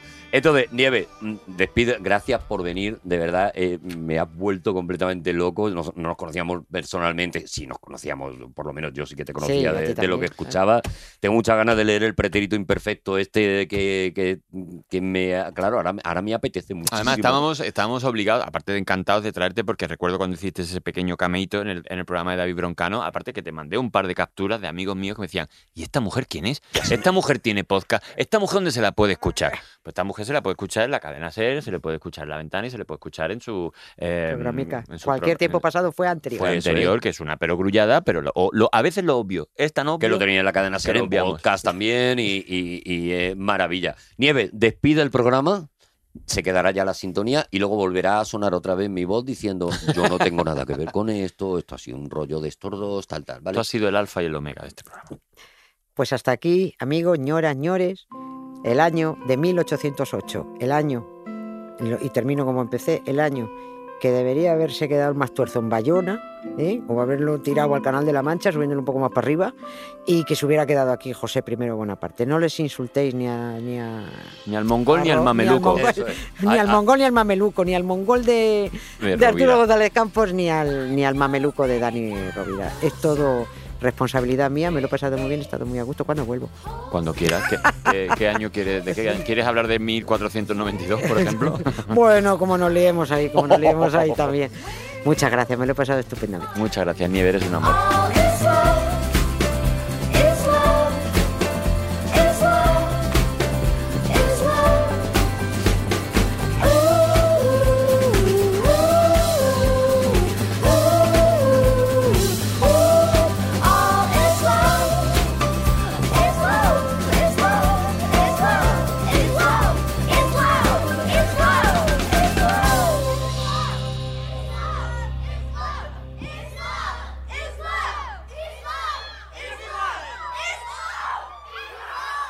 Todos los episodios y contenidos adicionales en podiumpodcast.com.